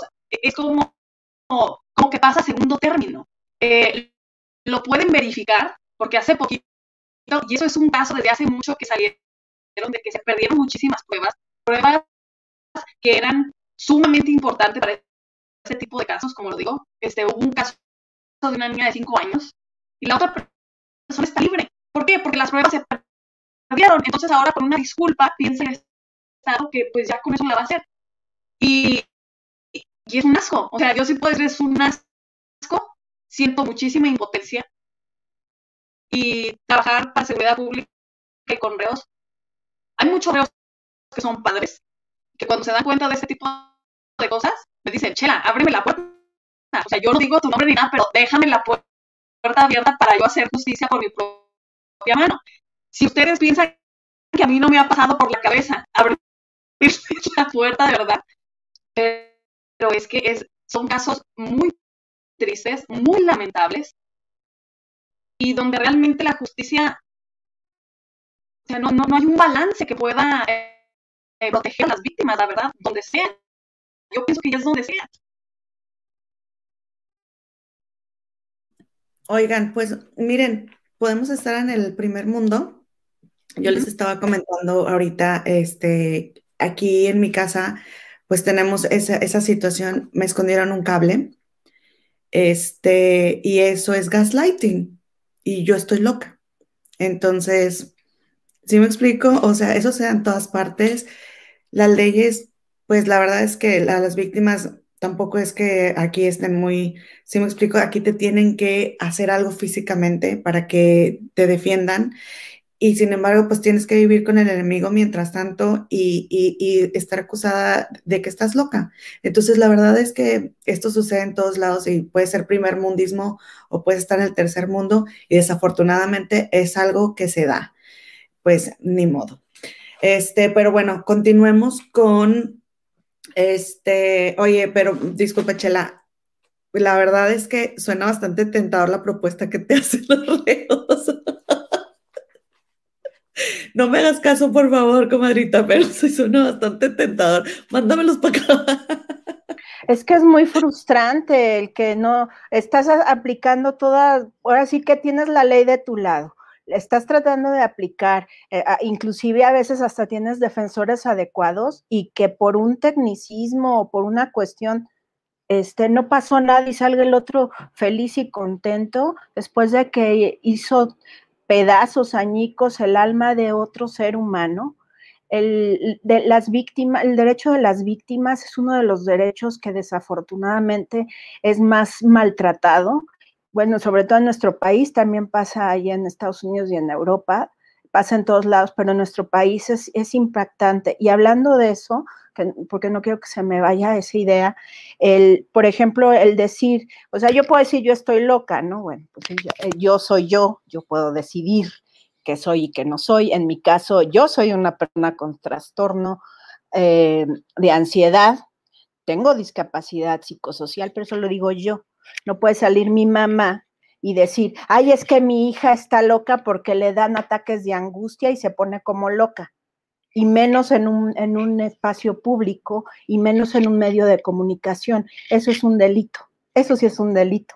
¿Por qué? Porque estás, estás transgrediendo la intimidad de una persona. Ahora, si yo digo, a mí me hicieron esto, tal persona, bla, bla, yo estoy hablando de mi historia. Estaban diciendo que el, presunto agresor, porque bueno, no podemos saber hasta que se pruebe, pero yo le creo a, Frida, por supuesto, eh, dice que no, es, que no es cierto y que va a demandar por calumnias, eh, difamación y todo. La difamación y la calumnia ya tiene muchísimos años en nuestro país que quitaron, eh, derogaron ese delito del Código Penal, o sea, que no puede denunciar por calumnia, puede denunciar por amenazas. Y hay una ley específica en la Ciudad de México que habla de las personas públicas eh, en cuanto a su honor, que es a la, eh, eh, varios, los casos que ha llevado Gabriel Soto, que ha ganado contra la revista que sale de los martes, que ni me gusta decir su nombre por no promoverla, porque dicen mentiras, a eh, verdades a medias y eso es más peligroso, ha usado esa ley para, para ganar esos juicios, pero se llevan por materia civil. Y es una ley que en su momento se llamó la ley Anaí, que sigue vigente, que es para personas públicas. Pero en este caso, como ella fue víctima, entonces, no, ¿cómo el victimario va a decir me está difamando? Si, en un momento dado, si, si acaso pudiera llevar a cabo una demanda por daño moral, pues tendría que demostrar que lo que dice Frida no es cierto. Y eso yo quiero ver cómo lo va a hacer. Eh, ¿Por qué? Porque entonces abre la puerta que hacemos. Entonces a veces no hay que irnos con las fintas de todo lo que luego escuchamos, porque, insisto, denuncia por calumnia y difamación no existe. Puede haber, por, hay, sí hay delito de discriminación, pero no es el caso específico, porque es una, una persona denunciando un acto que fue cometido en su contra y, causó un agravio. Y la, la, otra cuestión es la, el, como les digo, si mi mamá sale y dice en medios de comunicación, eso sí es un conflicto, ¿Por qué? Porque hay, hay datos que son muy sensibles y la cuestión de salud es uno de los datos súper sensibles que tenemos todas y todos los seres humanos, pero en este país que ya también se cuida mucho la cuestión de los datos personales, entonces pueden estar transgrediendo no solo algún tipo penal, sino también pueden estar transgrediendo otro tipo de leyes como la ley de privacidad de datos y otras cuestiones. O sea, una cosa es que una víctima diga, me pasó esto y tal, y señale a alguien que lo ideal por eso sería que además se vaya por la vía legal, a que la otra persona diga, ay, me está difamando, no, no está, y además agrediendo, diciendo es que está loca, es que tiene trastorno, no sé qué, ¿con qué derecho sacas a la luz pública y en medios de comunicación que, que la persona tiene cierto trastorno? Si yo no te he dado el permiso para que, digas que yo tengo tal trastorno, no tienes por qué hacerlo. Y eso sí es un daño moral. Ahí sí se, se cuadra el daño moral, el daño moral se lleva por parte civil, pero insisto, en caso de la Ciudad de México, además está esta ley que, que protege la integridad de las personas eh, públicas. Gracias, comadrita. Qué bueno que nos dices porque, bueno, pues por lo visto sí, sí ya comenzaron con eso. Quién sabe si fueron ellos, pero ya comenzaron con eso de estar tumbando y callando gente que esté hablando del tema. Este, ahora vamos a continuar con lo que está sucediendo en este momento con mi querida Fridis Chofis, que así le vamos a decir aquí con mucho cariño y mucho respeto, porque pues como están tumbando canales y nosotros ya somos del, parte de los elegidos, pues mejor nos vamos por los Fridis Chofis. Vamos a comenzar con Fridis Chofis, pero me gustaría comentarles que mi querida Chelita es quien nos va a presentar este, este tema. Bueno, nos lo iba a presentar originalmente por completo, pero como el audio está fallando un poquito, pues le vamos a dar entre todas y este, para que no se, no caga todo con Chela, porque como está desfasado su audio y está tronando un poquito, pues le vamos a ayudar. Por, por lo pronto, yo les quiero contar que mi mamá vino y dejó esto. creo, que, no mostré suficiente. dejó mi mamá un libro olvidado que fíjense que volviendo, retomando un poquito, ah, bueno, paréntesis, Chela dice entre chismosas en el chat, está diciendo que tú eres la que estás organizando los OnlyFans de la cárcel. sí, es ella, tiene toda la finta ahora que lo dice. Soy yo, y ahí después esta semana, chicas. sí, a ella le llega solamente el 25% de comisión, no es nada. Bueno, pues como les iba diciendo, nuestra madre, la madre de mi comadre Lotips y mía, es una señora muy bonita. Nuestra mamá es muy bonita. Y cuando tienes una mamá tan bonita, pues la verdad es que, híjole, como que sí pesa. Ella es muy linda y es muy buena mamá, pero que todo el tiempo toda la gente te esté diciendo que tu mamá está bien bonita, pues te hace sentir, aunque nadie te diga que tú no, pero tú automáticamente no te sientes tan bonita como tu mamá la verdad. Y entonces sí pesa. Entonces imagínate ser hija de Silvia Pinal o nieta de Silvia Pinal. Pero bueno, lo que voy es de que mi, querida Silvia Pinal en este libro, o le vamos a decir Chivis P, ¿verdad? Para ya no meternos en ella, nuestra mamá. Qué hermosa, ¿eh? ¿A poco no? Bellísima, bellísima, mi madre. Me va a regañar, pero no le hace. No, está bien bonita. ¿Por qué andan? No me importa, regáñame. Bueno, pues fíjense que Silvia Pinal conoció, Silvia P. conoció a Enrique G. mi Quique G. En, un, en una fiesta. Pues, y lo primero que dice aquí, en el segundo párrafo del libro, del capítulo donde está hablando de Enrique G., es que le tocó la, pierna por debajo de la mesa. ¿eh? Dice que sin conocerse va y me, y me, la toquetea y que ella dijo, oye, pero este va muy rápido. A ver, comadre, te lo tips. No sé si yo no escuché pero mi mamá entonces eso fue lo que dejó, el libro. Sí, ok, perdóname, es que se me fue a mí el audio. Perdón, comadita, continúa. Sí me escucharon eh, los demás, miros que esto había dejado mi mamá aquí. Bueno, la última vez que vino mi sacrosanta madre, dejó esto aquí. Gracias, madrecita, porque, porque ahora ya me, puse a leer ayer. Muy entretenido, ¿eh? La verdad es que es obviamente eh, una lectura muy ligera y muy rápida y está entretenido. Y las fotos están muy, muy, muy padres. Sin embargo, padres como decimos en México, chidas, bonitas. Sin embargo, no se los voy a poder mostrar para evitarnos la fatiga, pero se las voy a describir. Entonces, el caso es de que dice, dice mi Chivis P que hicieron clic inmediatamente y que mi Enrique G me le metió mano por acá por abajo, le toca la pierna y que ella dice que dijo, oye, pero ¿qué onda con esto? qué rapidez, ¿no? Pero que como era tan encantador, pues lo dejó pasar, pero que fue un error que le iba a salir muy caro. ¿Cómo ven? Entonces el caso es de que cuando ellos tuvieron a la primera niña, la que todos ya sabemos, Alejandra G., después tuvieron el, programa juntos. Y dice, dice mi Chivis P que no se bañaba, que no se bañaba, que la producción lo tenía que cambiar de ropa. O sea, imagínate que era súper flojo y que no se bañaba y que lo tenían que cambiar de, ropa, que al final ella, pues sí, lo que todos ya sabemos, sufrió de este maltrato y que terminó huyendo y se terminó yendo a Acapulco y que un amigo la asistió y este, pero ah, no olvidemos que la, eh, la hija de Silvia P ya había tenido una relación de noviazgo, amigovia o una amistad más que amistad con Enrique G. ¿Verdad? Entonces, ahí se supone que la, la mamá le quita el novio a la hija. ¿Estamos de acuerdo? En la boda, después de esa hija, con un baterista, un músico, creo, fíjense que estoy aquí viendo que su mamá, la señora Chivis P, trae un vestido blanco y se ve preciosa. Entonces, ¿qué te puedes esperar o qué, qué, puedes sentir si tu mamá trae un vestido blanco cuando tú eres la novia y la única que tiene que ir con un vestido blanco eres tú?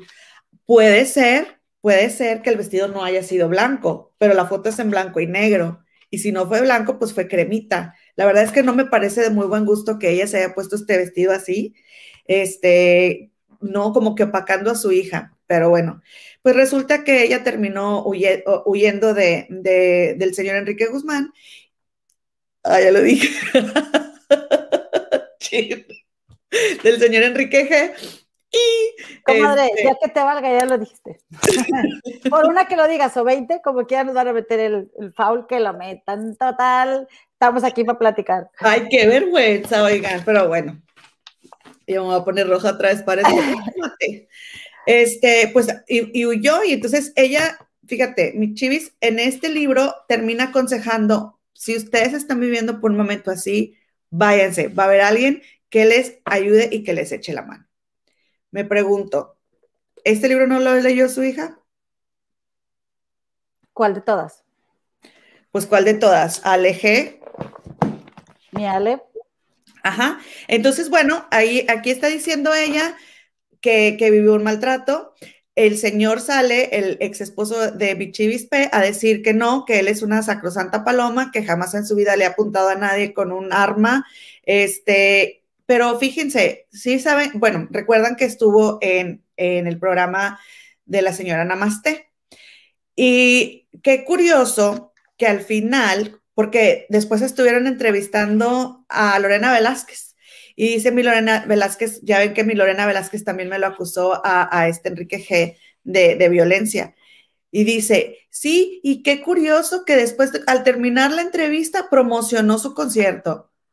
O sea, ese señor viene y me acusa a mi Fridis de que está haciendo todas entrevistas para, para, promocionarse, promocionarse ella y él también promociona su concierto. ¿Qué onda ahí, comadre? Miros, tips, Chela. Sí, adelante, Miros. Gracias. Yo pienso que es parte del gaslighting.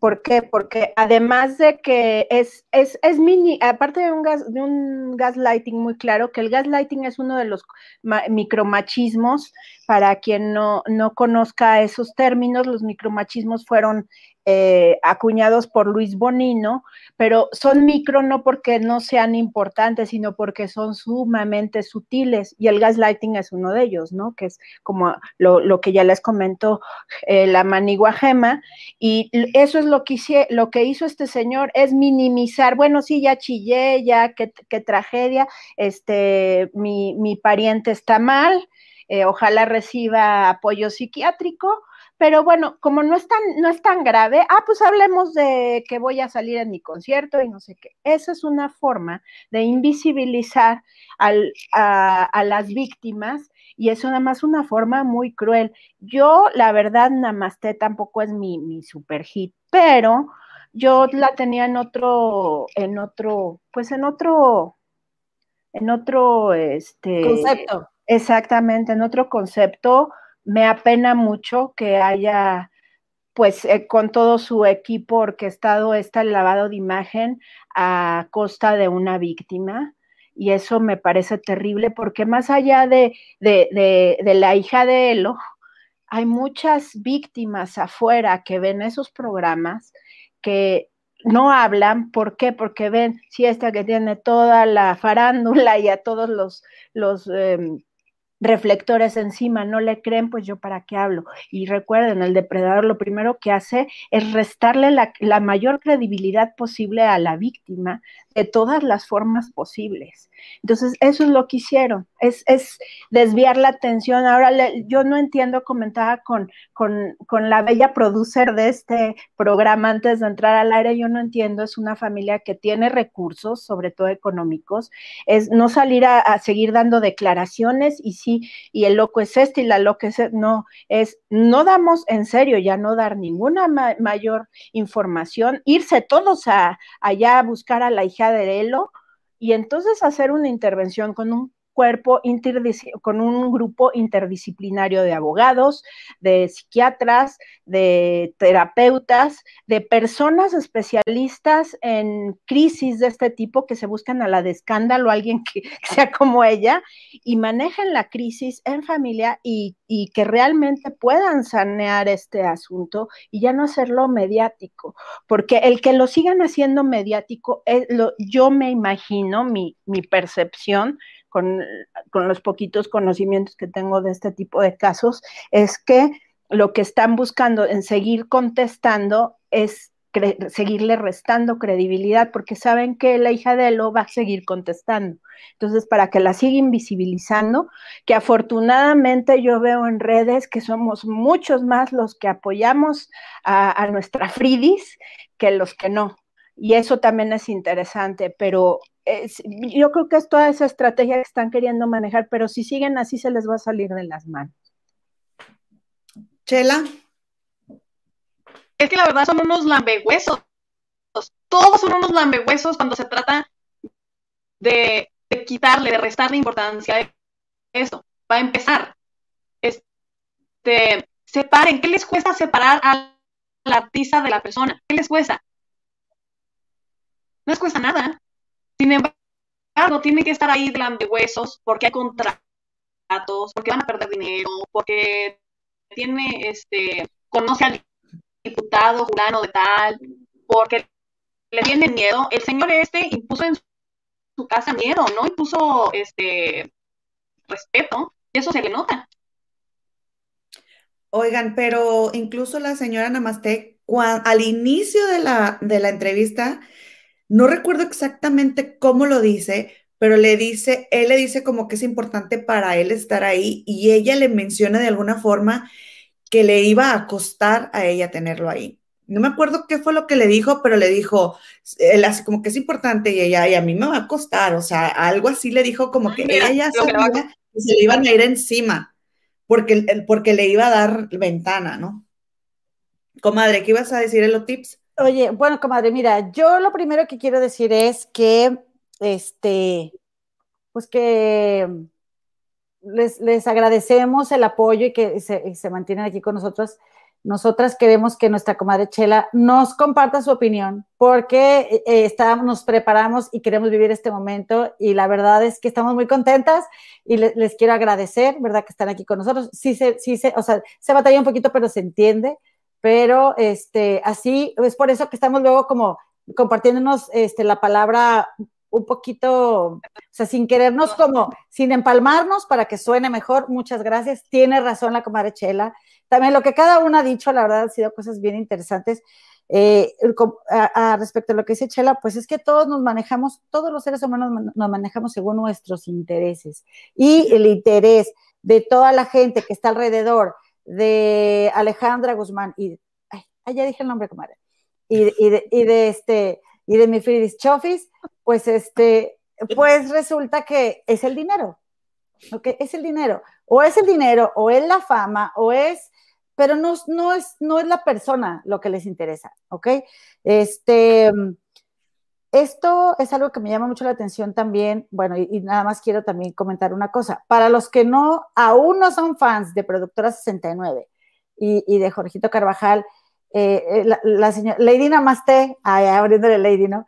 es la señora Chismoy, ¿verdad? O sea, la, señora Chismoy, que sale ahí en el programa este de número uno de la televisión en México. ¿Cómo de le las Ventanitas.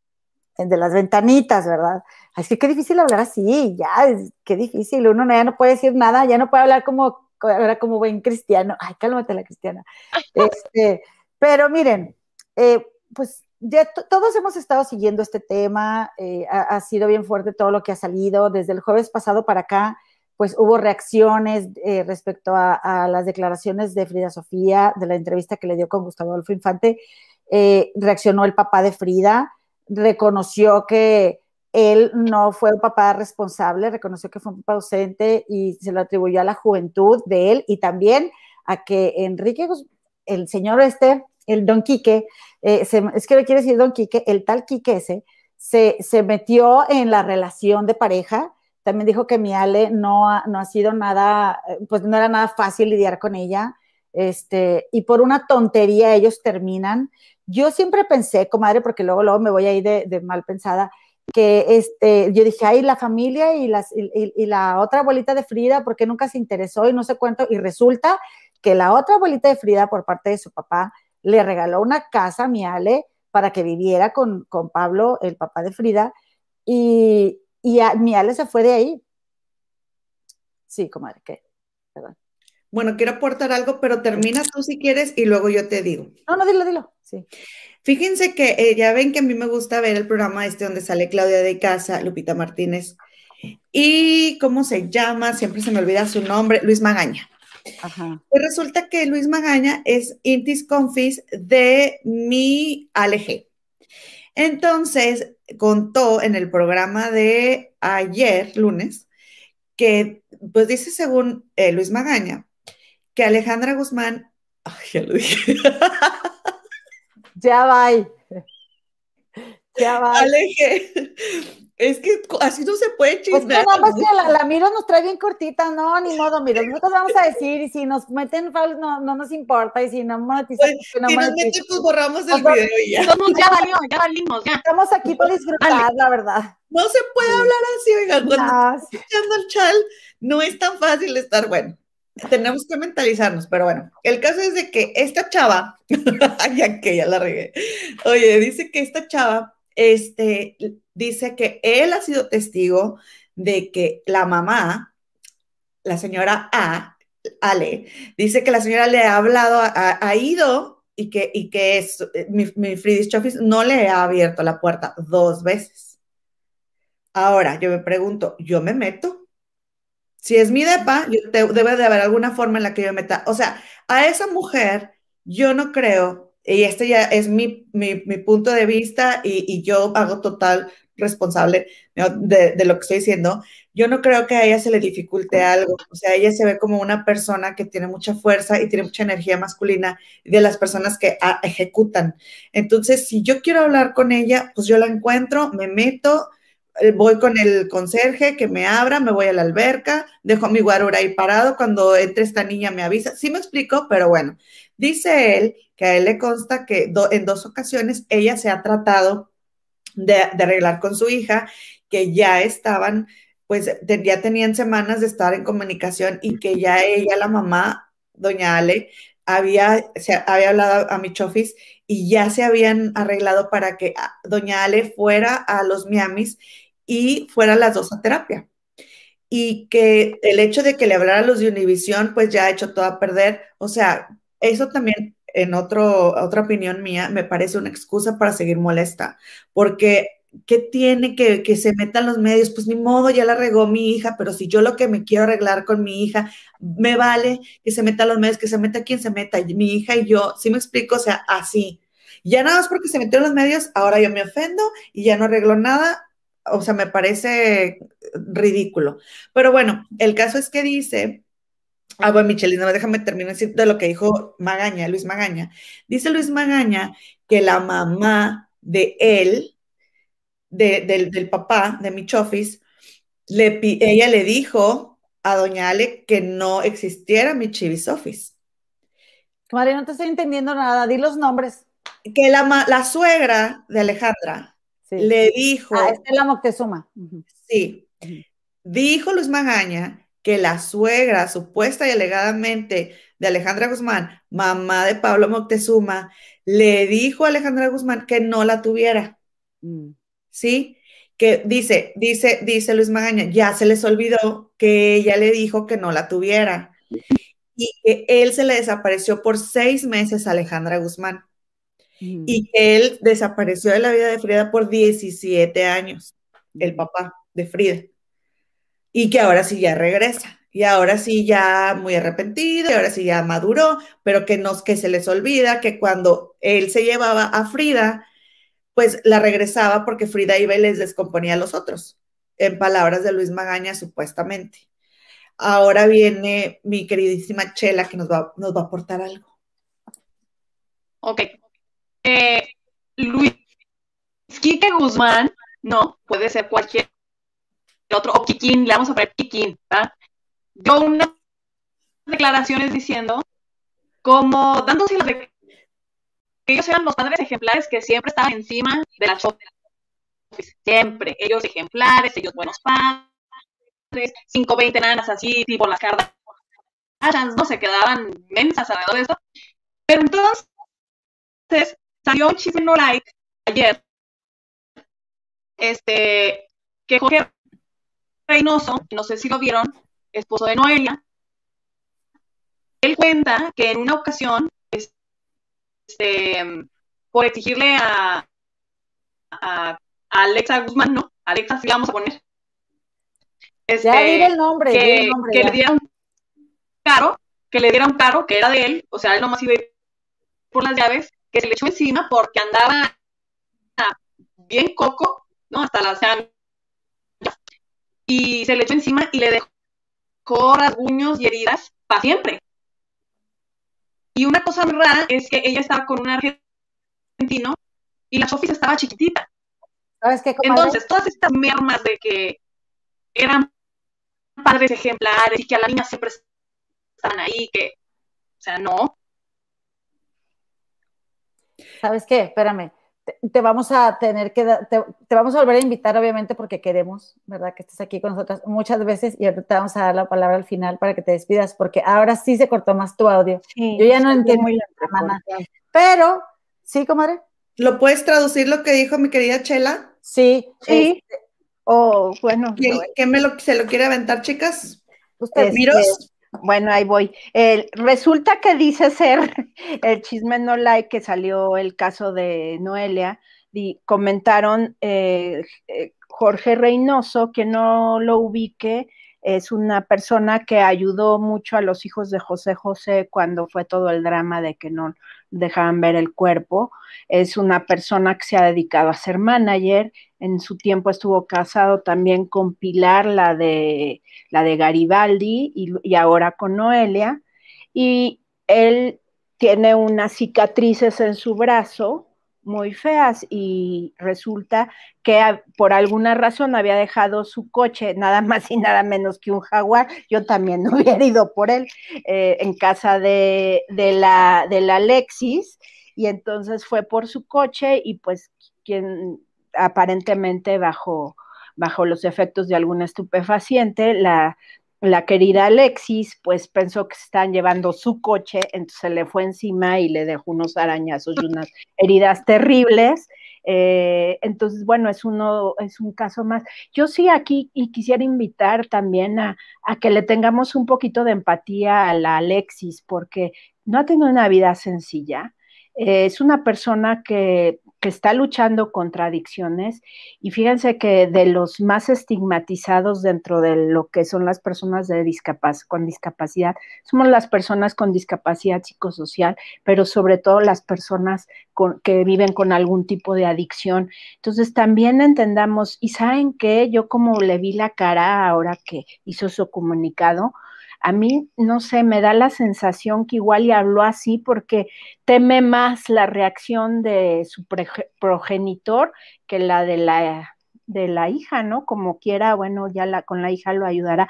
Y nada más que no olvidemos que todas las películas tienen varias versiones. Entonces, solo juntando todas las versiones es como más o menos medio podemos vislumbrar la realidad, pero lo que sí, insisto, no hay que olvidar es que eh, la Fridis es una víctima y a las víctimas se les cree siempre. Y sí, yo también voto porque a Chela la, la vuelvan a invitar porque yo quiero oírla más. Y yo además yo quiero invitar a Chela a mi programa también a que hablemos de discriminación. Ay, perdón, de, de, de diferenciación. Comadre, dice, comadres, dice cero en cocina aprende con nosotros. Qué pena, Chela. Sí, qué pena. Chela siempre tiene comentarios muy acertados. Sí, de verdad que estuvimos esperando que llegara este día con pasión y locura y qué, desafortunado. Este, comadrita, ¿qué, comadrita los tips, ¿qué quieres, a, ibas a agregar a este asunto de, de Frida Sofía? Sí, bueno, nada más decir esto, que aquí estamos cada martes y jueves, así que no, no pasa nada va a volver la comadre Chela una y mil veces aquí con nosotros. Este, oigan, pues hay mucha energía ¿eh? O sea, falla la de la comadre Chela. en un bote, yo creo. Sí, oye, si hay algo por ahí de eso. No, no, no, no, mira. Yo, mira, luego, luego ya voy a sacar la salve y el copal y este, mucha piel limpia. Oye, dice, dice You Know que, que, dijo Lupita Martínez, la de Historia en Historia, que ella conoce a una persona que le contaba que la mujer que cuidaba a Frida siempre andaba borracha cuando la llevaba a la escuela. Eh, fíjate, respecto a eso que comentas, bueno, comadre, a mí la verdad no me gusta ese programa, no, no me cae bien esta, eh, esta señora que pues en algo, en algo somos muy similares porque por algo me cae mal. Este, ¿cómo se llama esta señora, hombre? de casa. Esa señora, este, y yo creo que nos encantan las habladas, yo creo que ese es lo que Se ha vuelto un, tanto agresiva, porque ella no era tan, tan así. Antes me caía bien. muy agresiva, no sé por qué, yo creo que también no hay que perder de vista, la pandemia no nos ha ayudado en muchas cosas, sí hemos tratado de aprovecharla para crecer como personas, pero nos trae en, en unas situaciones de angustia y de agresión fuera de lo común, entonces digo, no por por este disculpar a la de casa, porque sí también, ya cuando empiece a echarle a las habladas a la 4T, a mí puede ser que yo esté de acuerdo en algunas cosas, pero me, me ya por eso luego no las veo. Sí, a mí, este, como que no, no, no, la verdad no me agrada, entonces nunca veo ese programa. Y es verdad lo que dijo este señor, ¿cómo se llama? Luis, Magaña. Este, este, eh, Pablo no fue un padre eh, presente con Frida. Tenía 20 años, comadre, este, y tenía toda la vida por delante. La verdad es que. Y una mamá controladorcísima, que además callaba a la mismísima María Félix. Eso no hay que olvidarlo también, ¿eh? Sí, y no vamos a justificarlo, porque aquí no estamos para justificar a nadie, pero hay una cosa que yo rescato. Ahorita él está con su hija, y si él fue su papá para en este momento él acompañarla, pues entonces qué bueno que tiene esa hija. Las, voy a, se está diciendo un poquito, ahorita este, las voy a mutear para que nadie me calle, de crear. Este, no, ahorita, ahorita las desmuteo, pero es que se está yendo un poquito feo. Ahora sí, que le haga como quiera, no, no es cierto. Entonces, miren, si, si fue su, su papá para ahora apoyar en lo que está viviendo, pues qué bueno, eh, es muy lamentable porque también no estuvo presente cuando su hija lo necesitó y, es tan responsable él como Alejandra, porque los dos la trajeron al mundo. Yo estoy a favor de la vida, siempre voy a querer que nazca una nueva bendición, este, pero te pones a pensar también, oye, pobrecita, este, pues, oigan, mutense ustedes solas porque no me puedo concentrar. pero, eh, bueno, entonces sale el señor a dar declaraciones, sale también mi, mi Ale, este, y me, a mí, yo cuando la escuché, la verdad, este, estos audios que le, que le, que le grabaron en una revista donde la entrevistaron y dijo cosas bien fuertes de cómo este, eh, doña Silvia Pinal pues está muy lastimada de sus ojos por la violencia que, que Enrique Guzmán tenía para con ella. Hubo varios sucesos, pero hubo uno en especial que a ella la marcó mucho. Este, y el escucharla hablar y, e intoxicada, la verdad es que no les voy a negar que en un principio, este, yo, pues sí, yo, yo siempre he sido Frida Steam, ¿verdad? Del lado de, mi hija Fridita, pero eh, me, da mucha compasión, comadre, me da mucha compasión porque Alejandra tenía tantos deseos de ser madre que tuvo una madre en lugar de tener una hija. Y, esta chava, este, Frida Sofía, ha, sido, ha, fungido como madre de Alejandra en muchas ocasiones y, al grado de que ni siquiera tuvo la oportunidad de tener una infancia, porque eh, esa niña, su infancia fue robada. Entonces, este, no solo por lo que le hizo al abuelo, sino porque eh, ha vivido cosas que han comentado.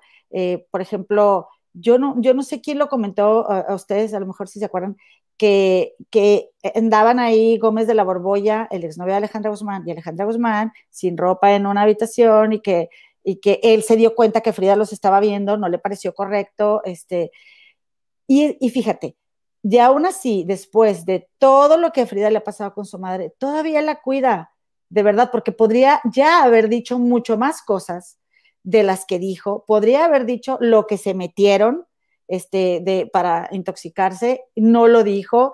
O sea, y, realmente en este momento que ella está hablando, ¿cuántas cosas han pasado para, vaya, cuántas cosas han pasado que ya pudiera haberse visto que Alejandra también tenía el mismo interés en reconciliarse con su hija, este, y, y qué pasa, que en cuanto se ve que hay una reconciliación, la verdad es que en lugar de ayudar a Alejandra, Alejandra fue la que al final eh, eh, hace todo este reguero, porque todos nos quedamos, ay, qué padre, ay, qué bueno que ella se contente, porque a fin de cuentas, todos, todas idealizamos la figura materna y queremos tener la relación perfecta y queremos que, una mamá no esté peleada con su hija, menos en este caso la Guzmán.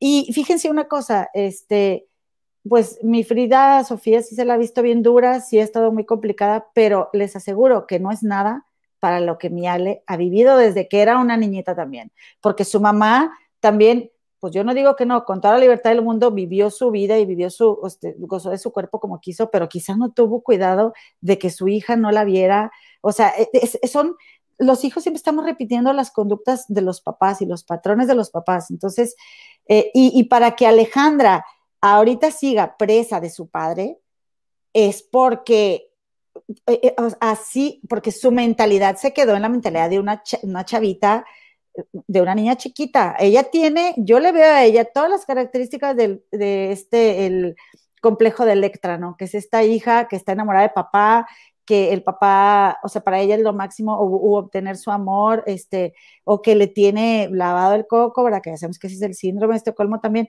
Ella está presa de eso. Ella, eh, mírenla en el video y ella en ningún momento, ella nada más dice, yo te parí, pero no es hija, te amo, este, o sea, no hay esta filia, esta relación entre mamá e hija. Y, y realmente lo que sí veo yo mucho es competencia, o sea, mucha competencia, el, el no, o sea, ¿por qué nunca, por qué nunca apoyó su carrera? Eh, quizá para que, eh, evitar que fuera igual de brillante, ¿verdad? Estoy suponiendo, ¿verdad? Pues son mis suposiciones.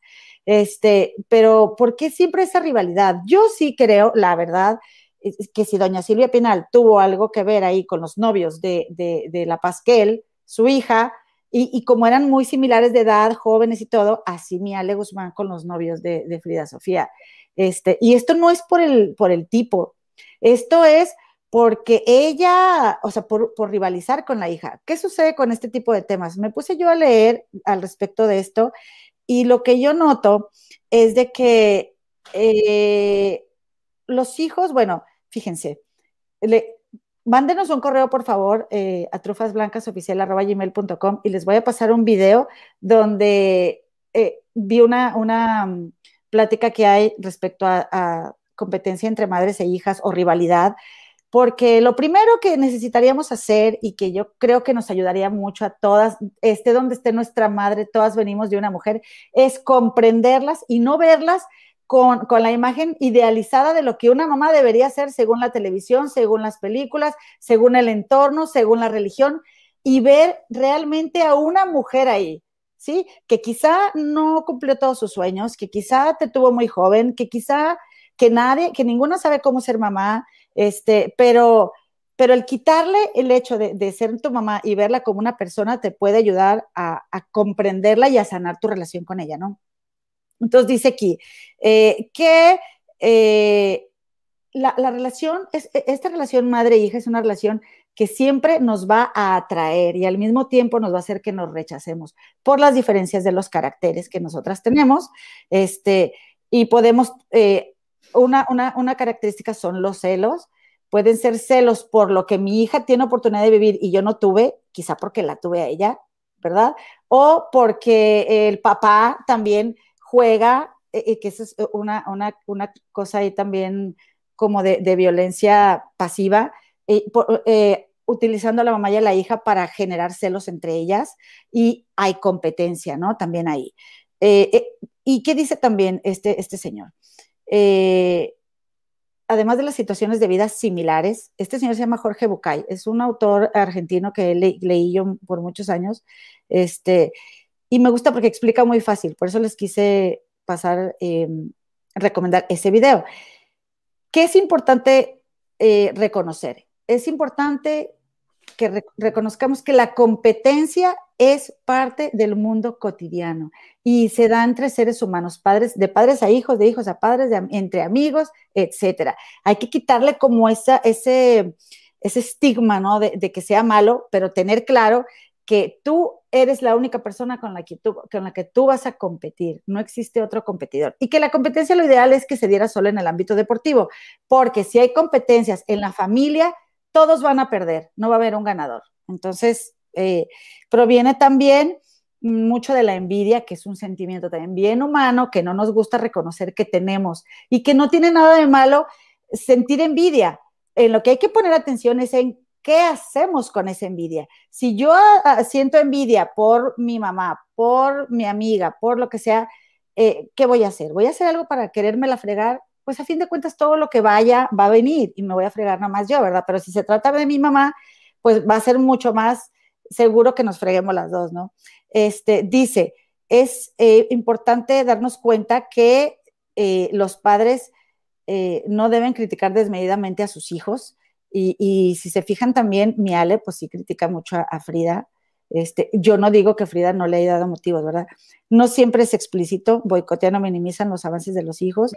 Y dice también aquí que a fin de cuentas va a ser responsabilidad de los padres el es responsabilidad de los padres el que esta situación se arregle.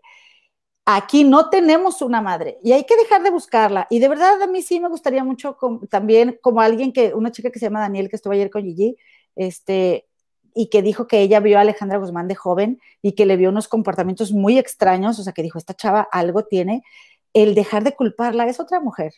No supo ser madre, pues no, no sabe, pero ni nosotros sabemos cómo ser hijos tampoco. Entonces, eh, no, e, es, es, es, es, muy difícil lo que están viviendo. Yo te aseguro que Frida Sofía tampoco quisiera que su mamá estuviera como está. Eh, y algo también que quiero decir nada más, comadre, ahorita, porque ya hablé mucho, ya sé, este, es que qué importantes son los medios, como ya hemos comentado, para educar. Ah, y, dicen también, yo he escuchado varias veces esto, que digan, y Miros tiene razón cuando lo dice, estas cosas se deben arreglar o en los tribunales o, en los tribunales porque los medios, eh, sí es cierto, no son para litigar, pero en familia, dicen mucho, arréglenlo en familia, es que estas cosas se deben de arreglar en familia. Oigan, aquí, ¿de qué familia estamos hablando? No hay familia para arreglar. Estas cosas no se están hablando por primera vez eh, eh, eh, por Instagram ni en la entrevista de, Gustavo Alfinfante. Infante. Esas cosas ya las saben ellos, ¿sí? Y algo que me llamó mucho la atención fue que dijo la hija de Luis Enrique. le dijo, porque él estaba echando habladas por Twitter y ella le dijo, pa, no hagas esto más grande. Porque un hombre que tiene este trastorno, este, que empieza con P y termina con A, que, o sea, los que ven mal a los niños, no, no está solo con un niño él va a tratar de hacer eso con todos los niños que tenga a su alrededor. Entonces, eh, qué triste que quieran a toda costa y lo único que les importa no, es sanar e, este rollo, lo único que le importa al tipo este es de dónde viene el dinero. Por eso se toma la molestia de contratar bots, por eso si se toma la molestia de ir todo, ay, pobrecito, este, a una entrevista y de verdad que yo vi los rasgos en las características de la personalidad y digo, es que este señor, o sea, lo están describiendo, ¿no? No tienen, es, también como parte de, tener una sociopatía. ¿Qué señor, comadre? Eh, el Kikín, el papá. Ajá, el Quique. El Kikín. El Guácala, este, tienen una total falta de empatía y valores distorsionados. O sea, ellos por eso preguntan, ¿te gusta? Y lo dijo mi Frida. Pues sí, me dicen que esto es lo que hacemos. O sea, le, quitan, le quieren quitar ellos la culpa de lo que hacen para después decir, no, pues eh, eh, si el niño quiso, ¿no? Y, eso es parte, y eso es parte de la teoría del hechizo. Exactamente, eso es parte de lo que hace el depredador. Hechiza, hechiza a la, presa y, la, y justifica su actuar.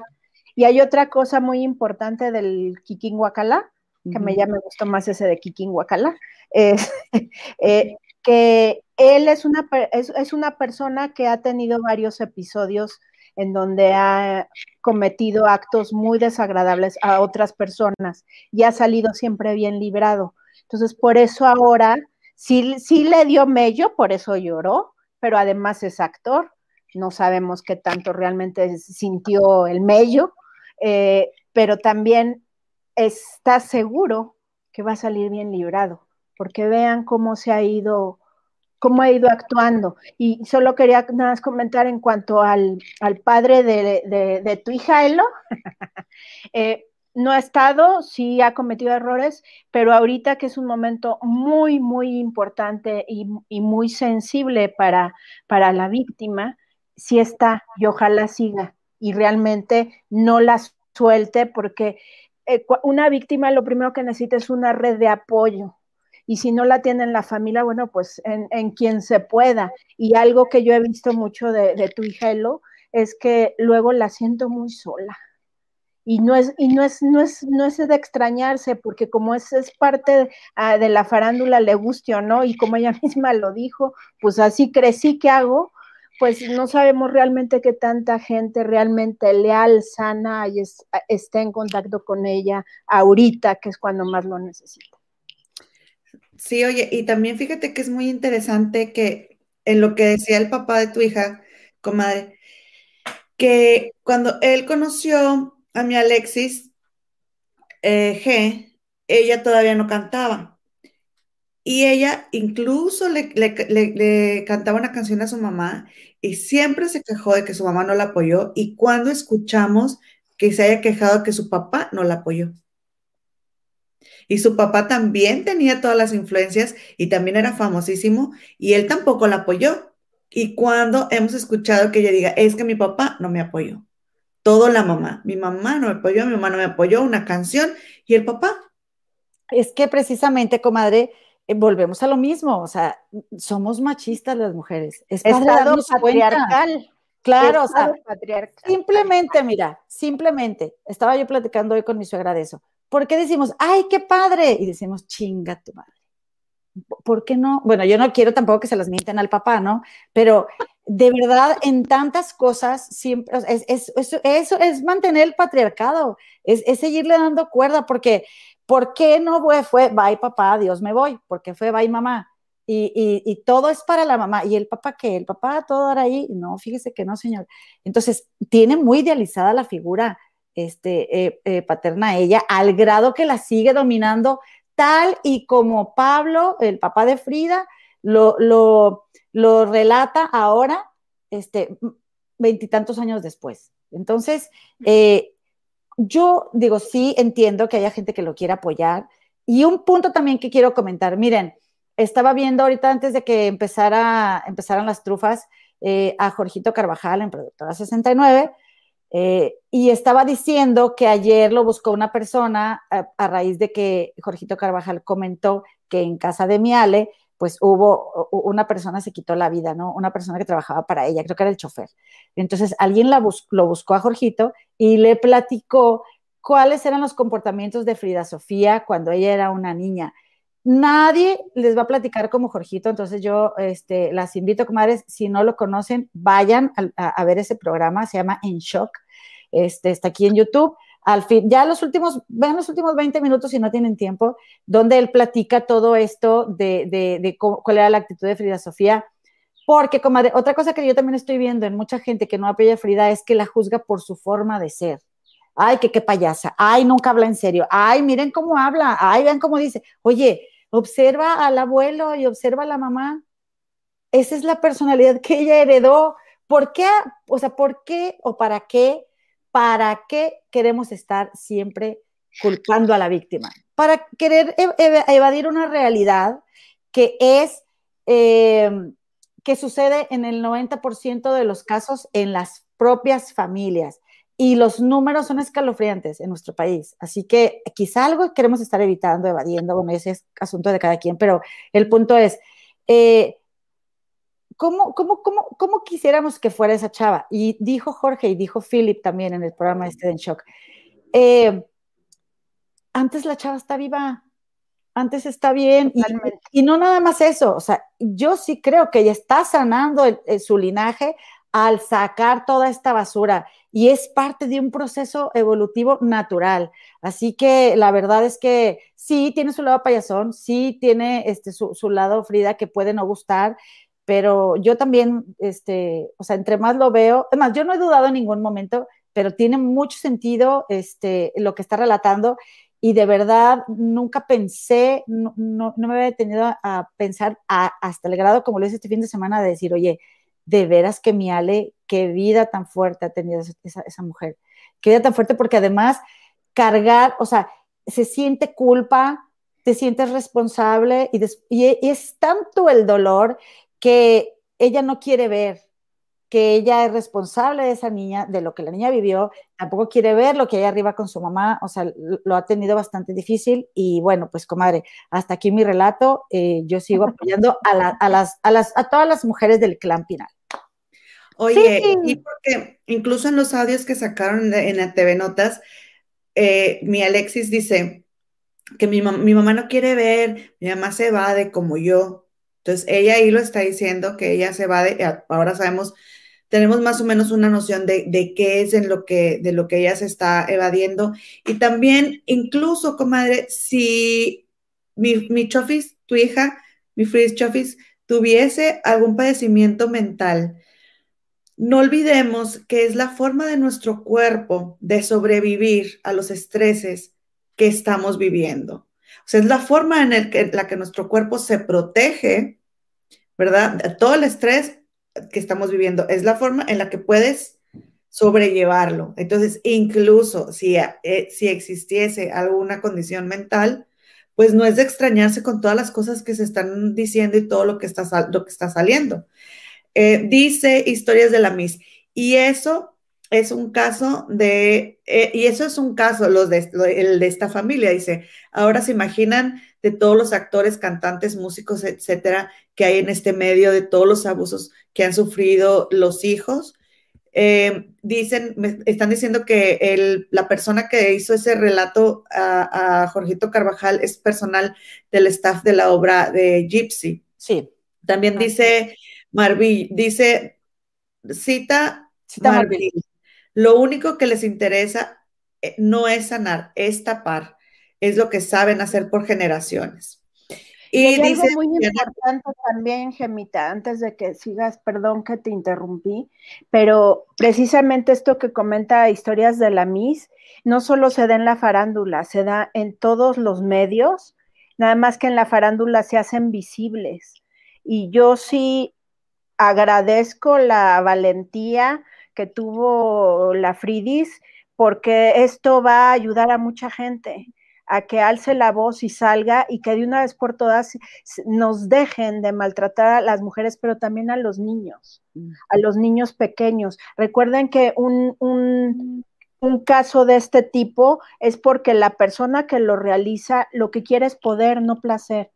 No es placer lo que busca, es poder. Y es poder sobre el más vulnerable de la casa, que siempre son los niños y las niñas o las mujeres. Y, ya estuvo suave, ya estuvo suave no solo en México, en todo el mundo, ya estuvo suave que nos maltraten, históricamente nos han maltratado. ¿Y por qué? Porque nos tienen miedo si somos fantásticas? Y el chiste no es, el feminismo no hay que entenderlo mal, el feminismo no es estar en contra de los hombres, es que las mujeres brillemos más, pero nunca hemos dicho y que los hombres dejen de brillar, esto se trata de juntos, de la mano y al mismo nivel ir caminando y vivir en una sociedad mejor y tener a las niñas y niños que van a crecer el día de mañana, que tengan un futuro mejor en una vida libre de todas estas violencias tan terribles y qué bueno que se hablen, qué bueno que se puede hablar ahora en, rápido, les digo antes de que se me olvide lo de YouTube, porque luego critican mucho a YouTube. YouTube tiene el conflicto grandísimo de tener que conciliar muchas partes, no es que sean santos, de ellos bien que cobran, ¿no? Eh, pero tienen que conciliar a muchos titulares de derechos, junto con los que no tenemos derechos, pero queremos hablar de ellos y llegar a un punto medio. De hecho, YouTube fue de las primeras plataformas en Internet que realmente se acercó a las sociedades de gestión colectiva a nivel internacional, que son los que también cuidan los derechos de los compositores, autores, intérpretes, etcétera, para llegar a acuerdos. Entonces, por eso va, por eso ha metido algoritmos, por eso es tan estricto, pero realmente si lo ven desde, desde afuera, YouTube es una plataforma fantástica porque puede llegar a cualquier persona, tenga o no tenga cuenta con la que se meta. Si no se quiere meter, puede ver el contenido y sí se lleva una parte, pero ¿quién nos va a guardar tantos teras y teras y teras de contenido? Va a cuidar que no caigamos, además nos está ayudando a no caer en una situación que dicen, ay, es que ya no me dejan hablar de fulana, fulano, sutano o subir la canción de tal. Es que si nos dejas subirla, luego nos vamos a tener que enfrentar en un litigio que nos va a salir carísimo de París y vamos a tener con que pagarlo. Entonces, de alguna manera nos protege. Y sí, mucho está cuidando también por la, hay un, hay un convenio internacional que cuida los derechos de los niños y niñas y, y, también por esa convención es que se ha vuelto tan estricto YouTube está buscando también cuidar a la niñez. Por eso, eh, cuando tienes un canal y vas a subir algo, dice, es contenido para niños y no. Por eso es tan estricto, entonces tampoco seamos tan, tan así a rajatabla. Ay, ese YouTube tan gacho ni tanto, no estaríamos aquí todas y todos juntos echando chisme. Y, y, bueno, tiene razón el Misa en cuanto al feminismo radical, sí, pero cuando nadie te escucha, y hoy lo vimos, y hoy lo dijo este, nuestra querida Chela, dijo, la frustración que se siente, la impotencia de que una persona salga libre. Cuando te mataron a tu hermana, a tu, a tu mamá, a tu amiga, y ya has ido, ya has gritado, ya has hecho, y no te hacen caso, me cae que yo también voy y destruyo todo. Lo que no hay que ver lo que están destruyendo, hay que ver el dolor que está saliendo de estas personas, aunque sí hay alguno que otro infiltrado, pero es el dolor de que nos siguen matando a 11 mujeres diario. Entonces, este, bueno, y inclusive un autor de una de las estatuas, eh, ya me estoy yendo por otro lado, pero sí lo quiero decir, de una de las estatuas en frente de Bellas Artes que pintarrajearon, él dijo, qué fantástico, porque yo hice esa estatua, para, estatua, perdón, para que fuera parte, para que fuera eh, un testigo de lo que estaba pasando, y qué bueno que la pintaron, porque le están dando vida nueva. Y hay que ver lo que... de la Sierra? Este, me parece que sí. Y, yo, y yo defiendo autores, ¿eh? Ojo, yo, yo soy defensora de los derechos de autor y todo, pero me preocupa más la vida y me preocupa más que tengamos un país que además es fantástico, mucho mejor. Sí, ese está rayada. Sí, él dijo, pues si, si sirve para que las mujeres se manifiesten, qué bueno. Y pues sí, digo, qué lástima que lo tengamos que hacer. Y yo agregaría algo nada más que esto no es solo que, lo que viven las mujeres, los hombres también, pero ellos están acostumbrados a callarse, a no hablar, a, o sea, e, ellos, ay, se oye, se oye feo el audio. Ok.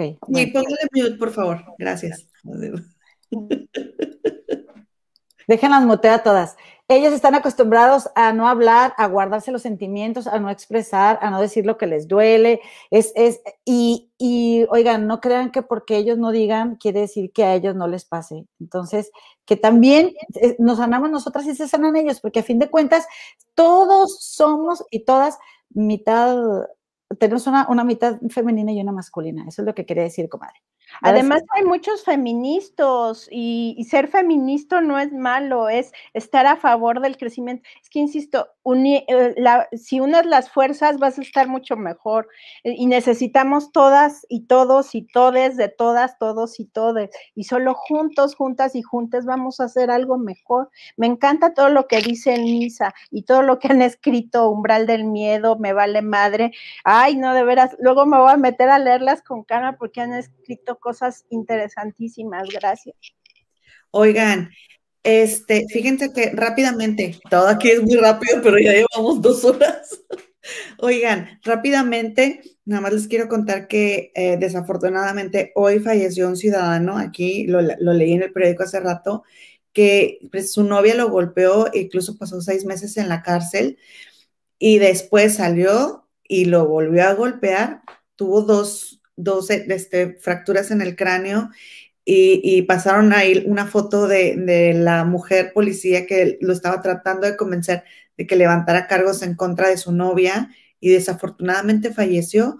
No somos solamente las mujeres, los hombres también sufren, sufren violencia verbal, física y psicológica, pero qué bueno que ya haya gente que lo esté hablando, para que, porque como bien acabas de decir, tu comadre sana ella, nos sanamos todos, somos, un, somos unidad, todos somos uno. Y si se sana ese clan, así nos vamos sanando los demás. Mi comadre Chelita ha estado muy silencia, comadre, ¿qué nos quieres? Mi hombre. Aunque te oigamos a medias, te traducimos.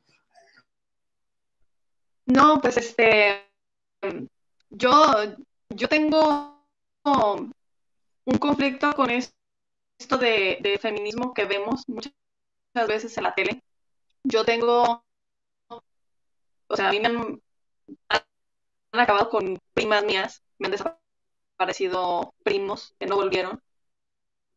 Y aún así siento que, muy a pesar de cómo estén las cosas, tenemos que sí alzar la voz, pero tratar de sacarlo mejor, o sea, transformarlo también, educarnos, eh, tener más conocimiento de, todo en general, no nada más irnos con una sola idea, no encasillar a la gente, no encasillar que solamente es las mujeres, no encasillar, porque los hombres, o sea, son muchos, muchos más los que mueren.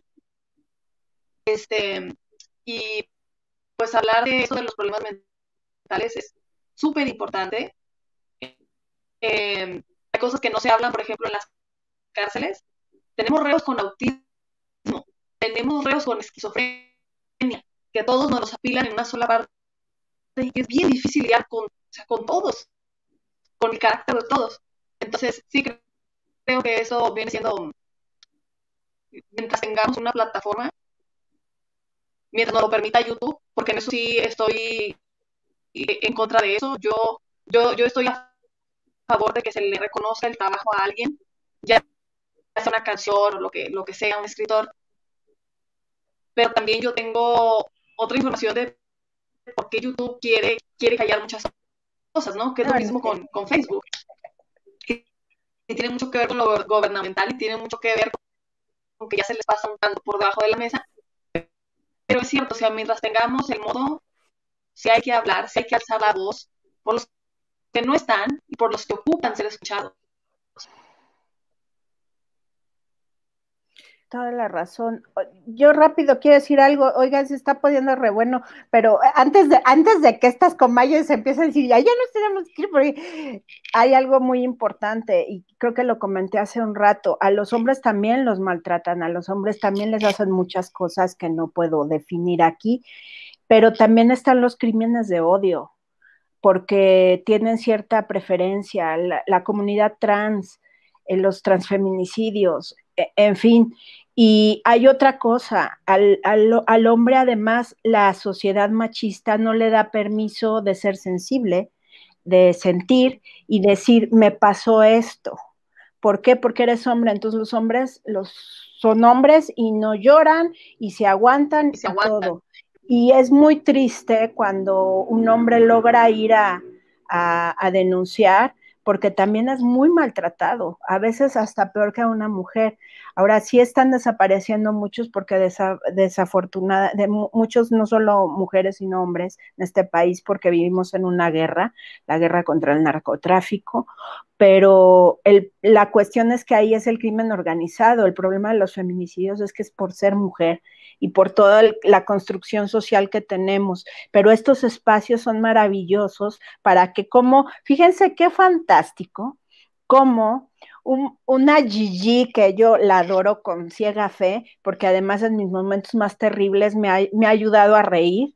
Eh, una Gigi y un Philip, nos han juntado a toda esta comunidad y que empecemos haciendo un chisme de un chisme, hagamos cosas fantásticas y que además estemos haciendo en, esta pandemia tan difícil, estemos haciendo estas conexiones, muchas desde el corazón o la mayoría desde el corazón, y que podamos hablar también de temas tan difíciles y sacarle el mejor provecho. Y, es, y aunque a Chela lo oímos entrecordar, pero sabemos que es, que digo, no tener el gusto, pero digo, wow, eh, eh, eh, Chela ya tiene que estar también conmigo platicando en cosas difíciles, pero qué padre, o sea, de cada uno desde nuestra trinchera estamos aportando cosas fantásticas para ser mejores personas y además echar, ya de, estar de madres ardiendo ahí, echando chisme y echando los memes y eso, y eso está fantástico. Entonces es, es, es, es yo lo veo esto como una gran, gran experiencia una gran oportunidad de, cosas terribles hacer los cambios y, las peores crisis de la, de la, humanidad es lo que ha sacado la mejor de la misma. Así que el, gracias a la Segunda Guerra Mundial y al terrible holocausto, se hizo la Declaración Universal de los Derechos Humanos y además se creó la Organización de las Naciones Unidas, que luego no nos cumplen muchas cosas, pero bueno, ya por lo menos tenemos ordenamiento internacional, que el día de hoy pues tenemos más, más, leyes y sí, las leyes les falta mucho, pero hay que pedir que las apliquen y hay que luchar porque nos oigan y no callarnos y ser empáticos con la víctima, sea hombre, sea mujer, sea de la comunidad trans, gay, lesbianos, bisexuales, lo que sea. Y hacer más sororidad. Chicas, pues muchas gracias por acompañarnos. Chiques, chicos, chiquex. Este, ay, aquí sigo. Perdón, es que mi computadora empezó. Quedamos pendientes con el caso de Daniela Berriel, que hay mucho que comentar sobre este asunto también, que mi Miroslava, híjole, eh, también nos podrías aportar mucho y también, por supuesto, mi cafeteando con Chela, porque eh, tenemos aquí una persona que, se, que, que estaba preso y se nos fue. Entonces, aquí las dos podrían aportarnos muchísimo. El próximo jueves lo vamos a, lo vamos a, a mencionar y por lo pronto, pues queremos agradecerles que nos hayan acompañado. Es hora de partir. Desafortunadamente ya tenemos mucho tiempo aquí, pero gracias por acompañarnos. Esta vez los vamos a acompañar a hacer desayuno, comida y cena, porque ya ves que le pones pausa y sigues haciendo y regresas y le das play. Muchas gracias por estar aquí con nosotros. Queremos invitarlos.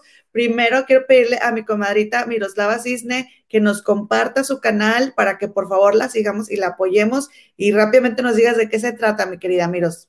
Sí, me encuentran en YouTube como YTD Radio, eh, en Facebook, Instagram y Twitter igual YTD Radio. Ya también tengo la página que no he subido mucha información, pero está www.ytdradio.com. Eh, es, este es, un, es, un, es a raíz de un problema personal. Yo soy usuaria de perro de asistencia y por las crisis de ansiedad y pues no me dejaban entrar en, un lugar un día y en otro tampoco. Y pues gracias a ser abogada, pues empecé a investigar y me metí al activismo en favor de las personas usuarias de perros de asistencia y sobre todo de personas de discapacidad, específicamente mujeres con discapacidad psicosocial. Y me di cuenta que mucha de, la, de esta diferenciación que sufríamos eh, es porque la gente no sabe, porque no hay conocimiento, porque hay miedo a lo que no se entiende. Entonces creé este espacio que se llama Y tú también discriminas, por eso es YTD Radio, eh, porque en, YouTube me dijo la Gigi que lo tenía que cambiar para que no me bloquearan y sí, ya como que ya, ya dan un poquito más de dispersión de los contenidos. Y lo que es cada uno de los capítulos es como una clase es una clase de un tema que está relacionado a la discriminación. Los invito a que lo vean. Próximamente espero subir también cápsulas cortas porque ya se quejaron. Ay, son dos horas, ¿qué voy a hacer? Pero bueno, son ponentes de primer nivel porque obviamente me, me fui a especializar en derechos humanos también por todo esto. Y pues invito a mis maestros y a gente que está en el activismo muy, muy padre en dos semanas vamos a hablar precisamente de teoría del hechizo con un especialista en violencia y próximamente van a estar la Comaye Elo Tips, Gema y Chela, porque quiero oír sus historias y tenemos que visibilizar todas las diferentes historias. Y además tenemos que hablar del autismo, que es el mes del autismo, porque solo conociendo las diferencias, primero esas nos enriquecen más a cada una de las personas, pero además conociéndolas vamos a dejar de rechazarlas y nos vamos a poder integrar y vivir en un mundo realmente libre de discriminación. Ahí los espero. Muchas gracias y gracias por la invitación y cuentan conmigo para todo, hasta para el chisme. Muchas gracias, mi querida Miros. Muchísimas gracias. Ahí estaremos, cómo no, porque también en el autismo hay discriminación. Mi querida Chela Ramírez, cafeteando con Chela. Visítenla por favor en su canal de YouTube. Ella tiene muchos consejos y es muy divertida también, me entretiene mucho en su canal. Chelita, despídete por favor de nosotros. Bueno, pues estoy cafeteando con Chela en YouTube, en Facebook y estoy en Spotify también. Eh, trato temas medio drásticos, soy muy mal hablada, eso es otra cosa. este, pero todo es muy directo, muy, muy así. gracias por invitarme, gracias a mis, a mis tres tías, a, mis seis fans. y a todos los que nos vieron, gracias por la invitación. Tan bellas todas, la verdad, gracias por, por el espacio, por el tiempo y pues por conocerlas también. Comadrita, Quítate el mute.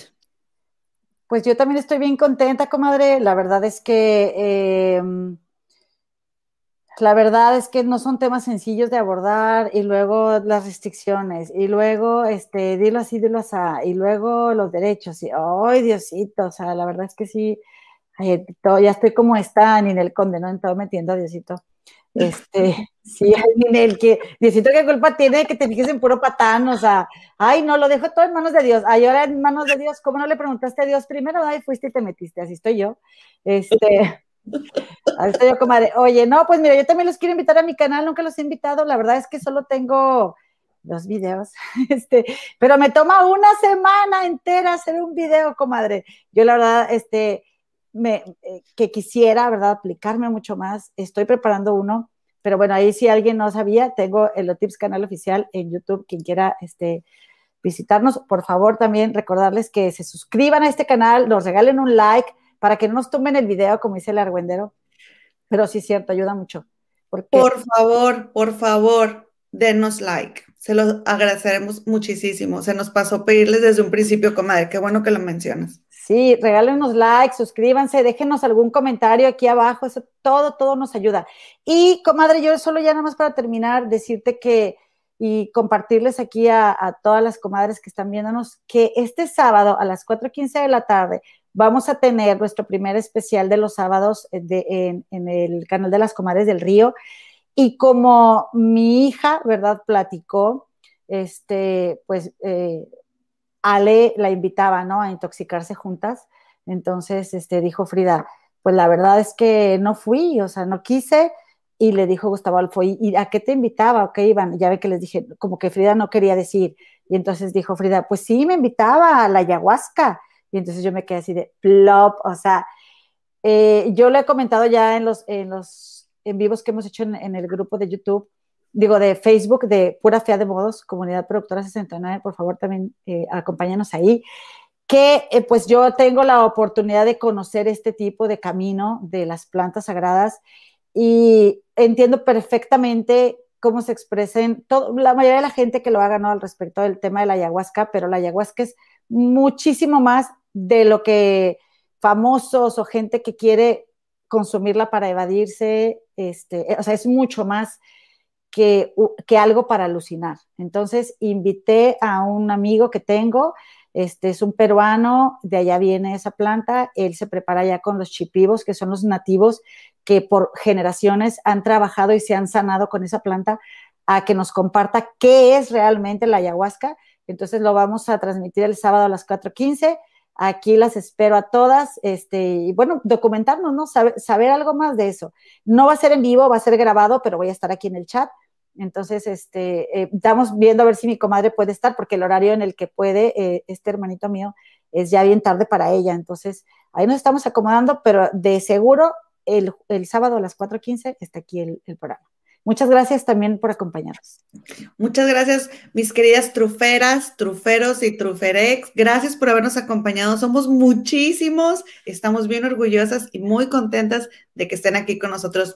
Un beso enorme y hasta la próxima. Nos vemos el jueves, 4.15 horas en la Ciudad de México. Adiós. Bye.